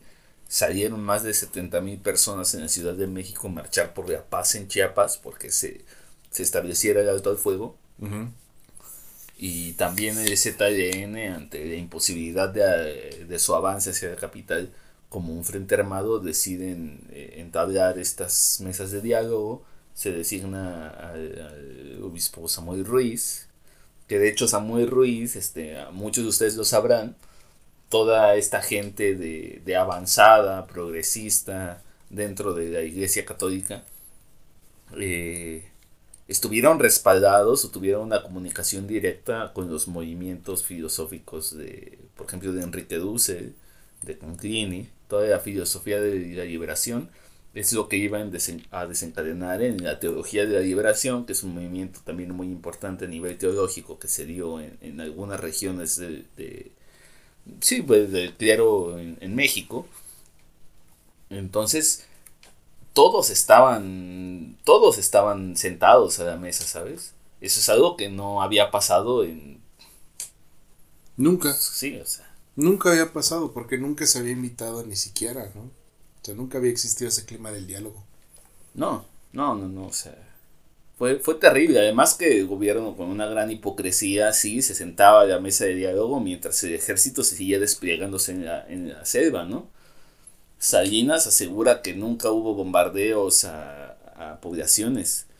Pero está documentado, está documentado paso de los helicópteros, hay videos, ustedes pueden ir a ver, hay un montón de documentales ya, antes había, escaseaba mucho más el material, ahorita ya hay muchísimo, eh, pueden ver los testimonios de la gente, de cómo el ejército llegaba, saqueaba las casas, las tiendas, todo, eh, era algo terrible, era una guerra abierta mientras supuestamente había una mesa de diálogo.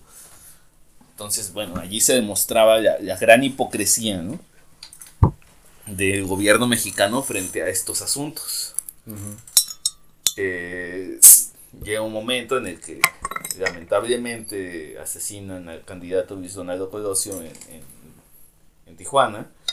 Un consejo para la gente de nuestra audiencia, si usted escucha la canción de la culebra a lo lejos, Huya lo más pronto posible, por favor. Sí. Y vamos a la molienda. Es un chiste cruel, horrible. Sí, no me importa. Probablemente con esto vamos a aperturar el capítulo con la canción de la cueva. Salud, amigo. Salud, hermano. Para romperle un poco de solemnidad al asunto. Bueno, entonces nos decías que estábamos en las mesas de diálogo.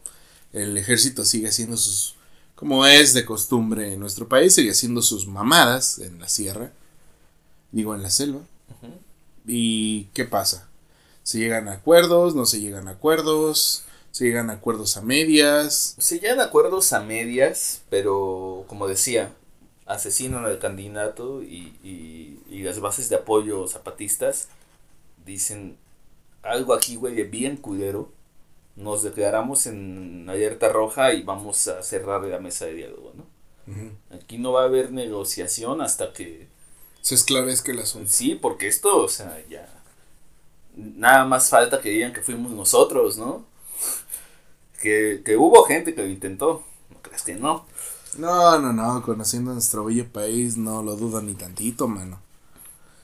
Pero bueno, o sea, de ahí, a partir de allí Salinas tuvo que lidiar allí con un montón de asuntos más, este, después, este, bueno, gana Cedillo, viene de error de diciembre, se pelean en la cúpula priista y, y es, es, esta famosa metáfora, ¿no? Que dicen que Salinas le dijo, bueno, Cedillo le dice a Salinas, oye, me dejaste de economía puesta con alfileres. y Salinas le dice, pues sí, pero tú se los quitaste. No mames, güey. y... Pregúntenle a sus tíos o sus abuelos cómo les fue ese diciembre de 1994, ese, amigos. ¿Cómo les fue todo ese dos, eh, 95? Estuvo de la verga, o sea, miren, hay un video volviendo a nuestros parece ser mecenas Bully Magnest. Hay un video. Neta, vayan a darle likes. sí, están bien, vergas. Hay un video que explica precisamente qué, qué causó la crisis del 94. Causó, pues, que una oleada de inmigración masiva a Estados Unidos. Tal vez por eso sus tíos, sus abuelos, sus papás se fueron a Estados Unidos a vivir. Causó que el ambulantaje el ambulantaje en las ciudades este, aumentara, Ajá. la delincuencia aumentara y pues que los movimientos de huelgas tomaran una nueva fuerza. Eso que escucharon es el tren. El señor Diego y yo tenemos toda la vida escuchando el pinche tren al lado de nuestras casas, todo el tiempo. Entonces ya es normal para nosotros, pero tal vez no es tan normal para usted que nos escucha. Y así como, digo, no me voy a poner aquí a indagar sobre mis antecedentes familiares, pero sí decir que por esta ruta de tren, un, un, ancestro mío fue ferrocarrilero, fue partícipe de los movimientos revolucionarios. Por eso, gracias a eso, nosotros tenemos tierra. En efecto, aquí en el Bajío la reforma agraria tuvo unos frutos un poco mejores que en otras zonas del país. Pero si, si mi familia tiene casa es por esto, ¿no? Uh -huh. eh, por, y por el general Cárdenas. Pero bueno. Entonces, seguíamos con lo de las mesas de diálogo, se cancelan o se detienen después del magnicidio de Luis Donaldo Colosio. La negociación queda como en un punto muerto hasta entrando 1995, uh -huh. podemos decirlo así. Sí. ¿Y qué pasa después? Eh, hay, hay mucha presión de la prensa internacional hacia Cedillo. Uh -huh se empiezan a conformar grupos paramilitares para que ya el, el, ejército no se tenga que ensuciar las manos. Muchas de las bases del PRI, mucho de lo que ahora es antorcha campesina y esos cuderos. O sea, eso empezó, empezó como grupos paramilitares. Uh -huh. Y esos grupos eran los que incursionaban en las bases de apoyo zapatistas y, y había y hay conflictos armados hasta la fecha de, de pues, digamos, de esa envergadura, de esa corriente. Eh, la inteligencia mexicana, en ese entonces me parece que todavía era el CISEN. Uh -huh, todavía el CISEN. Eh, decide dar a luz la identidad de, de su comandante Marcos en ese entonces. Que eso es importante, la, la figura no central, pero simbólica del movimiento, podríamos decir. Una figura como el, el personaje visible del movimiento que es el, comanda, el subcomandante, podríamos decir. Sí, bueno, es, esto además es, es una parte esencial y bellísima del movimiento, que justamente adoptan un discurso y una imagen pensada y, digo, construida con base en experiencia y con base en todas las dificultades que sufrieron, pero un discurso y una imagen centrada en acaparar, no sé si puedo decir entre comillas, manipular o gestionar el papel de los medios y de la guerrilla comunicacional. Entonces, y ellos lo manejan, su discurso está lleno de metáforas preciosas. Hay un montón de estudios, ustedes pueden ir a ver este, la documentación. Pero la forma en la que Marcos en ese tiempo, ahora Galeano, lo decía es, era muy difícil dirigirnos a la sociedad civil como grupo indígena, porque nosotros somos gigantes. Y, aquí, la mayoría son pigmeos, la neta. Entonces nosotros hablábamos y hablábamos al aire, pero nadie estaba a la altura para escucharnos. Tuvieron que elegirme a mí, Sub Marcos, que soy un pobre mestizo pendejo, que estoy a la altura de ustedes, que soy un enano igual que ustedes, puedo, este, regular mexicano, porque obviamente ellos hablan con un gran respeto hacia todas las disidencias. Tuvieron que elegir a un pigmeo como yo, Marcos, para que pudieran vernos. Y también por eso nos tapamos el rostro. Che, eso es algo bien representativo del movimiento. Sí. Si usted, bueno, volviendo al punto, ¿no? Si no son mexicanos, que, que este es el punto. Y yo quisiera, bueno, dentro también de esto de que mencionas, si nos lo quieres compartir, el, la razón de la del ¿cómo se llama? del pasamontañas, porque ese es un yo sentía de niño que ese era un gran enigma para mí. Era como, ok, estos cuates están, pero ¿por qué el pasamontañas? ¿Por qué, mamá? Ya después lo entendí, pero sería si no lo quieres contar adelante, si no, pues ahí se queda, pero verde, güey. Sí, no, bueno. sí, perdón antes de que sí, no, el pasamontañas es como, claro, el símbolo de somos los sin rostro, ¿no? Todo el tiempo estuvimos con la cara descubierta y nadie nos vio. Ahora nos tapamos el rostro para ser visibles. Es un entramado de metáforas que tiene que ver con su cosmovisión. Estamos hablando de una gente que tiene eh, un, un bagaje filosófico, cultural, milenario, o sea, no estamos hablando de los yanquis que tienen 300 años de saber lo que es la civilización, ¿no? Que conquistaron a escopetazos esos territorios indómitos, que digo es muy respetable también, o sea, todos estos exploradores que se arrifaron a meterse ahí a quién sabe dónde. Pues güey, pero masacraron a todos los pueblos indígenas y los mandaron a las reservas. Exacto, exacto. Pero es, es, es como lo que pasa en Afganistán, es como de, a ver, gringos, o sea, neta pensabas que nosotros, ejército regular de Afganistán, no teníamos una mínima vía de comunicación con los talibanes y entendimiento. Somos de la misma etnia. Tenemos 3.000 años de saber lo que es la civilización. Tú tienes 300. O sea, no, no... Todavía ni siquiera te terminas de comprender a ti mismo en la complejidad del, del de la historia universal como para venir a dictarnos los, los cánones morales de la humanidad. Perdón que haya sacado esto, damas y caballeros. Tengo mucho tiempo queriendo sacar esto. Malditos yankees. Igual que el imperio británico, váyanse a la mierda. Malditos piratas arrogantes.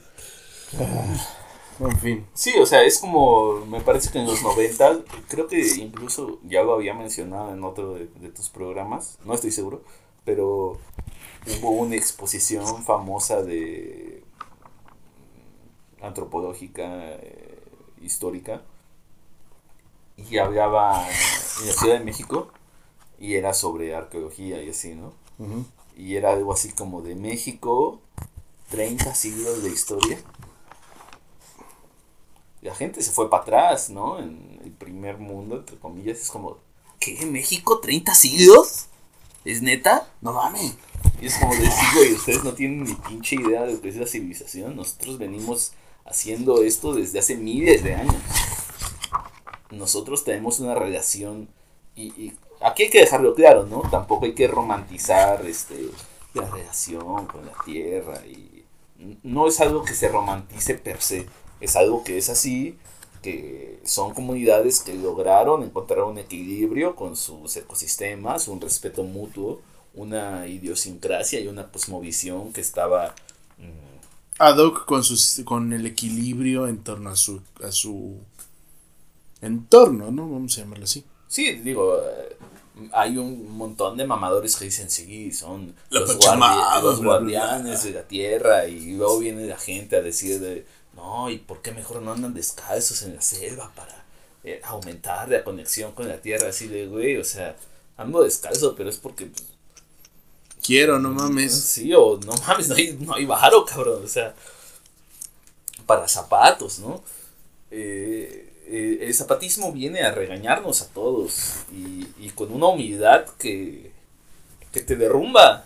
O sea, realmente eh, eh, los cuestionamientos que te hacen a tu moral blanca, centralista, este, occidentalizada, occidental, feminista, este, capitalista, comunista, prácticamente todos los frentes están en jaque. Y sabes, con la única condición de decir, y esto es algo muy importante dentro de su discurso,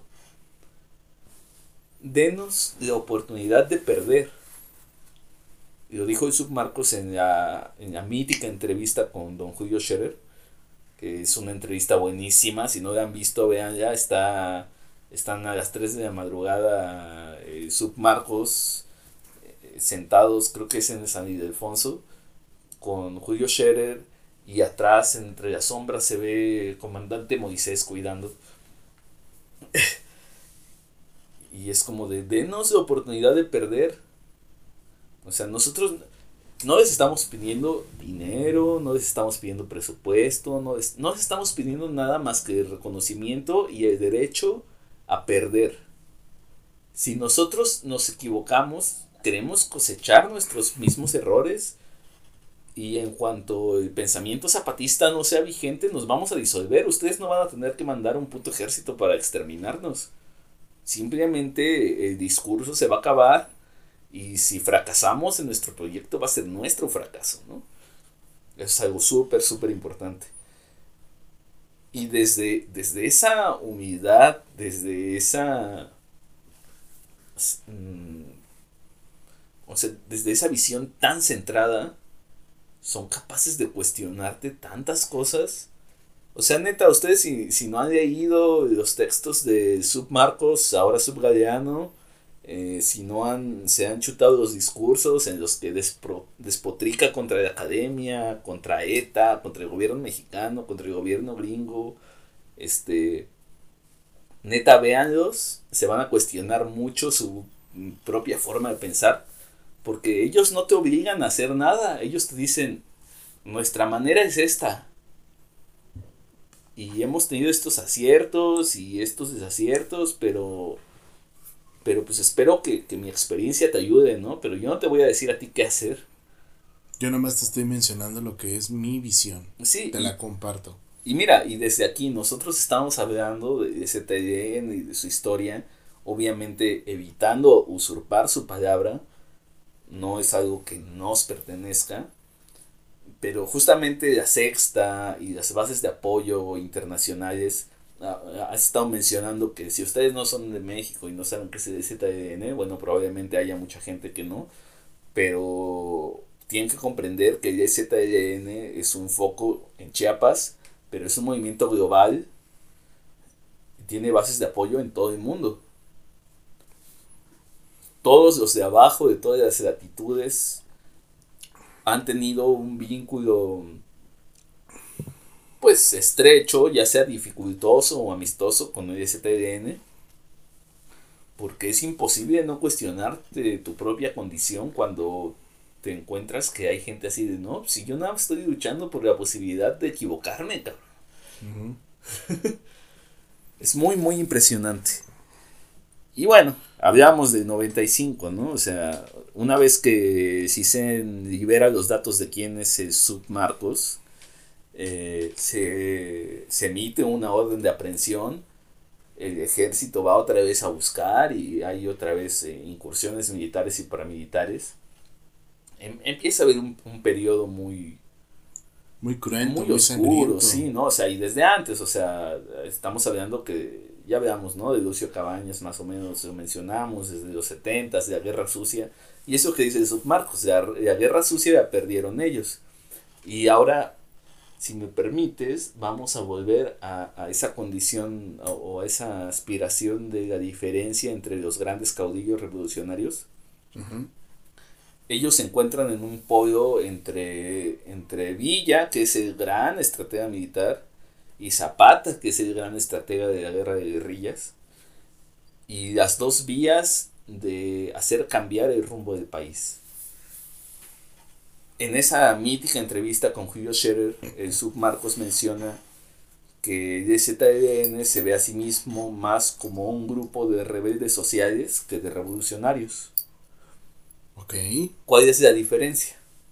Bueno, el revolucionario busca el conflicto armado, va a la centralidad hacia las cúpulas del, poder, y derroca el poder y desde, desde el poder reestructura. Y el rebelde social no, el rebelde social busca reestructurar las condiciones del proyecto de nación desde las bases, sin llegar al poder. Por eso decíamos que ellos se identifican más con Zapata que ni para la foto se sentó en la silla. E, es eso, ¿no? Y la gran diferencia y el por qué eh, Marcos dice que el gobierno perdió la, la guerra sucia es porque el gobierno o el, poder hegemónico solo gana si extermina a los rebeldes. Si no los extermina, perdieron. Y los rebeldes, para ganar, no tienen que ganar, solo tienen que resistir. Y, y, en eso consiste toda esta filosofía de la resistencia, ¿no? De los pueblos en resistencia, de la digna rabia. Nosotros no estamos aquí para venir y como en un primer momento se planteó llegar a la capital, derrocar al presidente, reestructurar todas las facetas de la vida del país. No. Nosotros estamos aquí para resistir, para ser siempre una piedra en el zapato del poder, ¿no?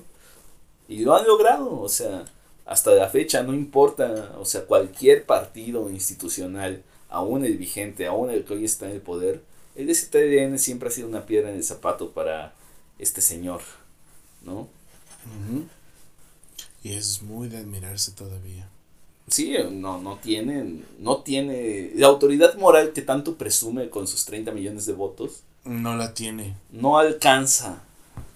Y es que ni siquiera tiene la conceptualización de llegar a ese gran lugar, ¿no? Digo, a final de cuentas, y volviendo al punto, ¿no? Siempre, y desde ese punto también han seguido viéndolos como algo extraño, algo diferente, algo externo. Y nunca, tal vez por ignorancia, tal vez por este sistema que tenemos todavía de no reconocimiento a, las, a, las, a los grupos, a las diferencias que hay, ha sido de que no han llegado a ese punto de reconocimiento y no se ha llegado a esa pacificación o no se ha llegado a ese proceso. ¿Qué es lo que buscaban al final de cuentas? ¿no? ¿Qué es lo que se busca? Que es, ok, reconóceme, pero déjame en paz. Ese es el punto, ¿no? Y han pasado gobiernos desde Fox, desde Calderón, desde Peña Nieto y últimamente con Cabecita de Algodón, que no han llegado a ese punto. Cabecita de Algodón, sí, es un muy buen apodo para hacerlo encabronar. Y eso es el más, ese de apodo más ligero que tenemos, señoras, Uy, señores. no, o sea, a, mí me da mucha gracia que el año pasado, este es un fun fact para la gente de México, el año pasado, si usted le preguntaba a su Siri o a su Alexa o a su inteligencia artificial de confianza, oye, ¿quién es el cacas? Le podía decir, le podía decir, el cacas es Andrés Manuel López Obrador. O sea, a ese punto llegamos de, de nuestro amado y querido líder supremo. Sí, adelante, adelante. El tiempo pasado ha llovido sobre mojado sobre, sobre estas cuestiones. Se han quedado muchas cosas sobre el tintero a final de cuentas.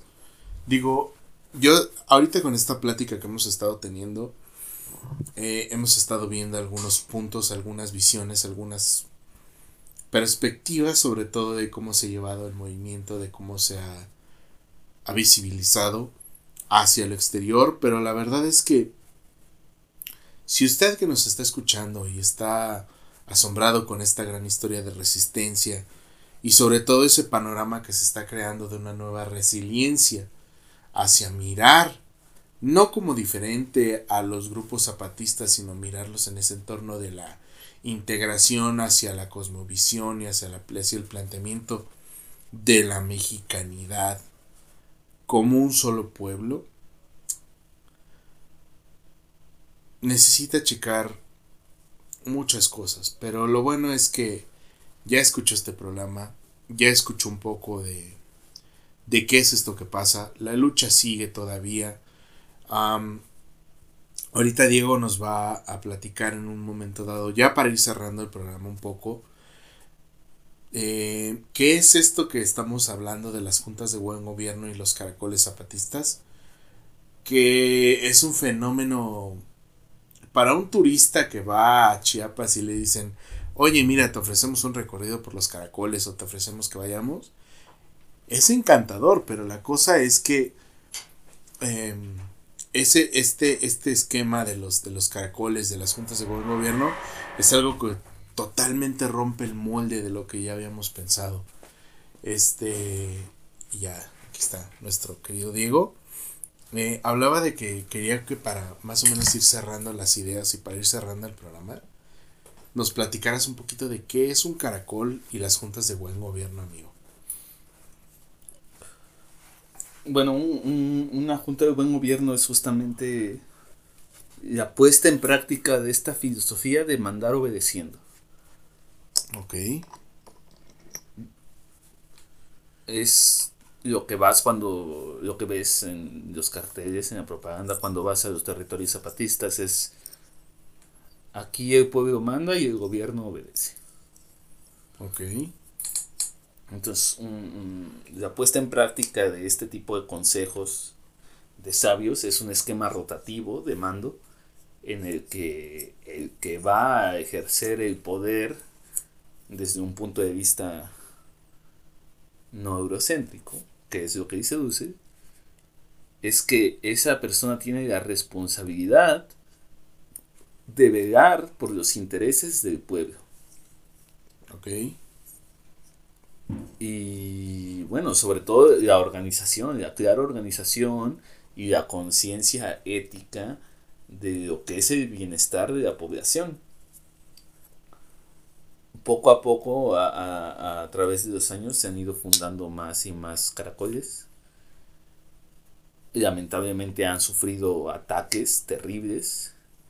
En 2012 eh, fue que el subcomandante Marcos cambia su nombre a subcomandante insurgente galeano.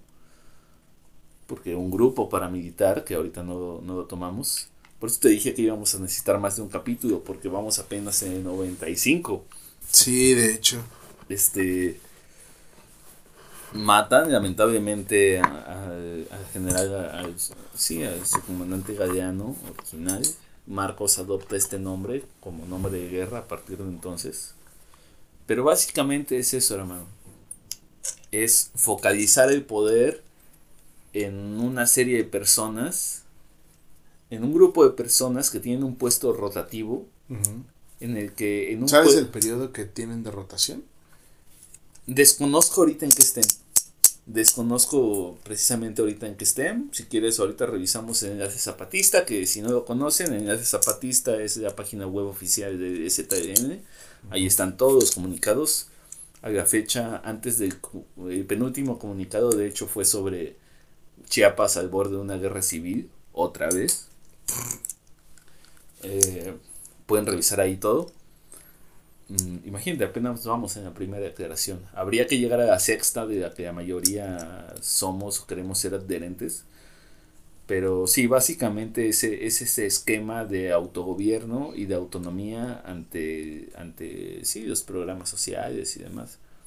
Que muchas veces están ya, han tenido tanto éxito en su gestión que tienen un avance social y de, bienestar, ahora sí de bienestar, mucho más avanzado que las zonas periféricas que aún no son parte del movimiento. Muchas veces los municipios no autónomos terminan yendo a las clínicas zapatistas por medicamento o por educación o por lo que tú quieras.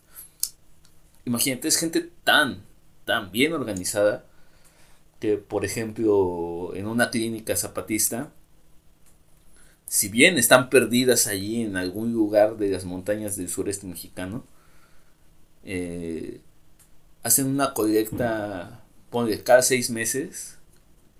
Es como de, ya juntamos tanto varo, vamos a traer al especialista tal de Inglaterra, de Francia, Estados Unidos, de quien sea, y va a estar aquí una semana haciendo cirugías y haciendo intervenciones de alto nivel médico.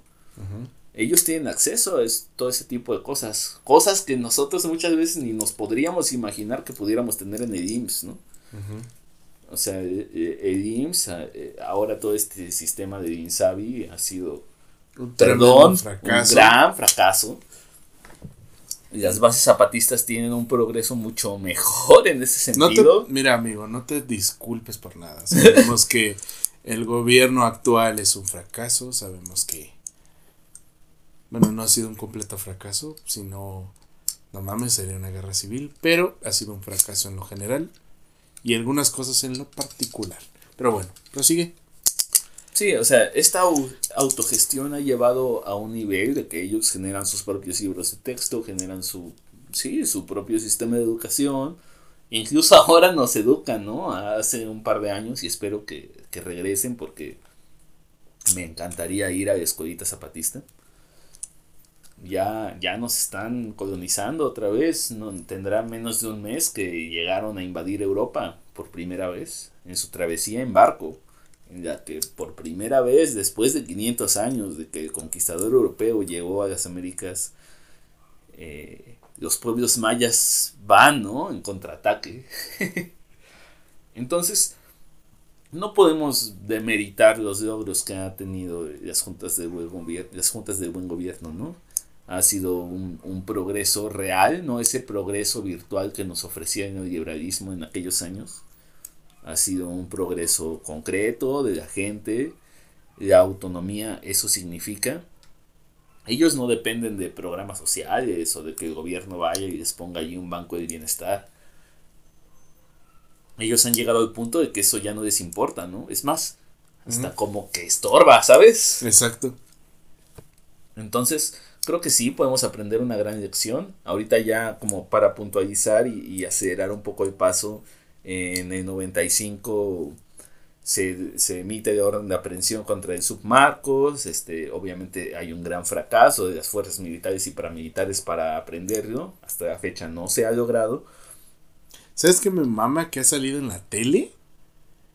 En entrevistas en foros supervergas. Y aún así no la han agarrado.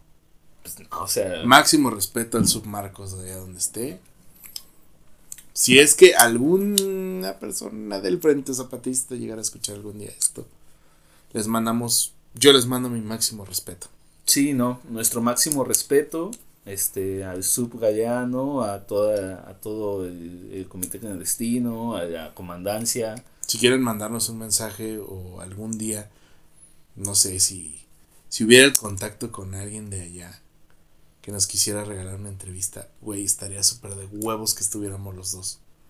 Sí, increíble, ¿no? Estaría súper cabrón y no importa que el programa durara 6 horas, 8 horas, 15 horas. Se fuera, secuestren, ¿no? que fuera el Doom de Jodorowsky, no importa. Invítenos. Si nos contacta alguien, neta, yo sería la persona más feliz del mundo para entender o llegar a aproximar a entender estos, estos puntos que hemos estado tan arduamente hablando el día de hoy. Sí, bueno, el gobierno mexicano tiene que acelerar los procesos, finalmente medio se descarta el orden de aprehensión, se reanudan las mesas de diálogo, se empiezan a poner sobre la mesa una serie de acuerdos, que son los acuerdos de San Andrés, que mientras están allí este medio firmando, eh, discutiendo en el 96, 97, y lamentablemente a finales del 97 hay una matanza brutal en Acteal, en el municipio de Chenaló, 45 personas. A la cual le echamos toda la culpa y el responsable mayor es el presidente de la República, Ernesto Cedillo Ponce de León. Asesino, te seguimos buscando. Bueno, sabemos que estás allí. Dando sabemos, que sabes que estás dando clases en Harvard, hijo de tu puta madre. Pero bueno. Eh, lo de Acteal es algo que no se va a cerrar en muchos años. Eh, si ni lo del 68 se ha cerrado, güey. Y ya han pasado más de 50 años. Sí, no. Está cabrón. Y lo de Acteal fue terrible, algo brutal. Un grupo paramilitar es una incursión a una pequeña iglesia cristiana donde rezaban este, varios indígenas. Eh, acribillan, asesinan a 45 personas, esa, esa cifra oficial, entre ellos mujeres embarazadas, niños. Personas mayores. una masacre terrible. Y lo peor es que era población no armada. Eso es lo peor del caso, que no era población armada. Sí, digo, es, es directamente son crímenes de humanidad La gente no lo quiere decir, la gente no lo quiere poner sobre la mesa, pero la mayoría de los presidentes que ha tenido este país tienen un montón de cola de dinosaurio que les pisen. Sí, tienen sus muertitos bajo el bajo el colchón, damas y caballeros. Sí, este, no sé qué, más bien sí sé que tanto se ha alargado este programa. No hemos llegado ni siquiera a leer un poco de las declaraciones de la selva de Acandona, ni la segunda, ni la tercera, ni la cuarta, ni la quinta, ni la sexta. Eh, habría que revisar toda la bibliografía que hay, los textos zapatistas, las cartas que ZLN se, se manda con otros movimientos de abajo, como lo que fue ETA, recién disuelto en años muy, muy, muy cercanos a, a esto. Los estudios que hicieron muchos, muchas personas que fueron a los, a los caracoles, ¿no? Sobre todo muchos grupos francés que hicieron entrevistas, que checaron el entorno, y que dan una opinión totalmente diferente a la que se tiene contextualizada en el México contemporáneo de esa de, de esos lugares. Que es muy triste que la gente en México desconozca sí digo hasta está está este gran cómic francés no, no, no me acuerdo de, caricaturista. El gran cómic de Capitán América contra el subcomandante Marcos. Uf buenísimo. O sea, el Submarcos, que es la figura más visible y el único mestizo que sabemos que ahora está dentro de las dirigencias del ejército zapatista. Ah, que, que eso también no apuntamos. Las juntas del buen gobierno no son ya subordinados al ejército, sino al contrario. El ejército zapatista de liberación nacional, como lo conocemos, tuvo que subordinarse a las exigencias de la población civil. Y, ahora ellos no se mueven si no es porque la comandancia civil de las juntas del buen gobierno les ordena ciertas cosas. Es un tema muy, muy complejo, o sea, nos llevaríamos aquí horas hablando de ello. Y ojalá, o sea, en algún otro momento sí podamos, este... Igual, y, si salen juntas, pues ya, este... Las, las emisiones del programa, a lo mejor no sé Ahora sí te, que te voy a cargar un montón en, en postproducción porque ahorita no mencionamos tanto, pero supongo que dejaremos bibliografía, pondremos este algún audio. Si pueden ver este El Fuego y la Palabra, un documental muy famoso también. Eh, justamente en este momento de Acteal ellos dicen con una rabia brutal y, y desgarrados, con sus 45 féretros enfrente de ellos, es como de, y ni crean que con esto nos vamos a calmar, ¿no? Al contrario. Va a caerles todo el peso. El peso de la historia. Y el peso de la propia rabia de la selva la candona. Salud. Ya después, ya después hablaremos de las cartas con Neta, de las cartas con Sabina, de Durito, de, los manifiestos. De perro. Y sobre todo de qué es el gran, qué es el legado que se queda el día de hoy del movimiento zapatista. Sí. Digo, este, este capítulo es una manera de introducción un poco. Creo que nos hemos, hemos ido un poco más a contar la historia, contexto y todo eso. Pero créanme, ustedes a pesar de lo interesante que suena el tema, no quieren estarnos escuchando dos horas. No quieren, créanme.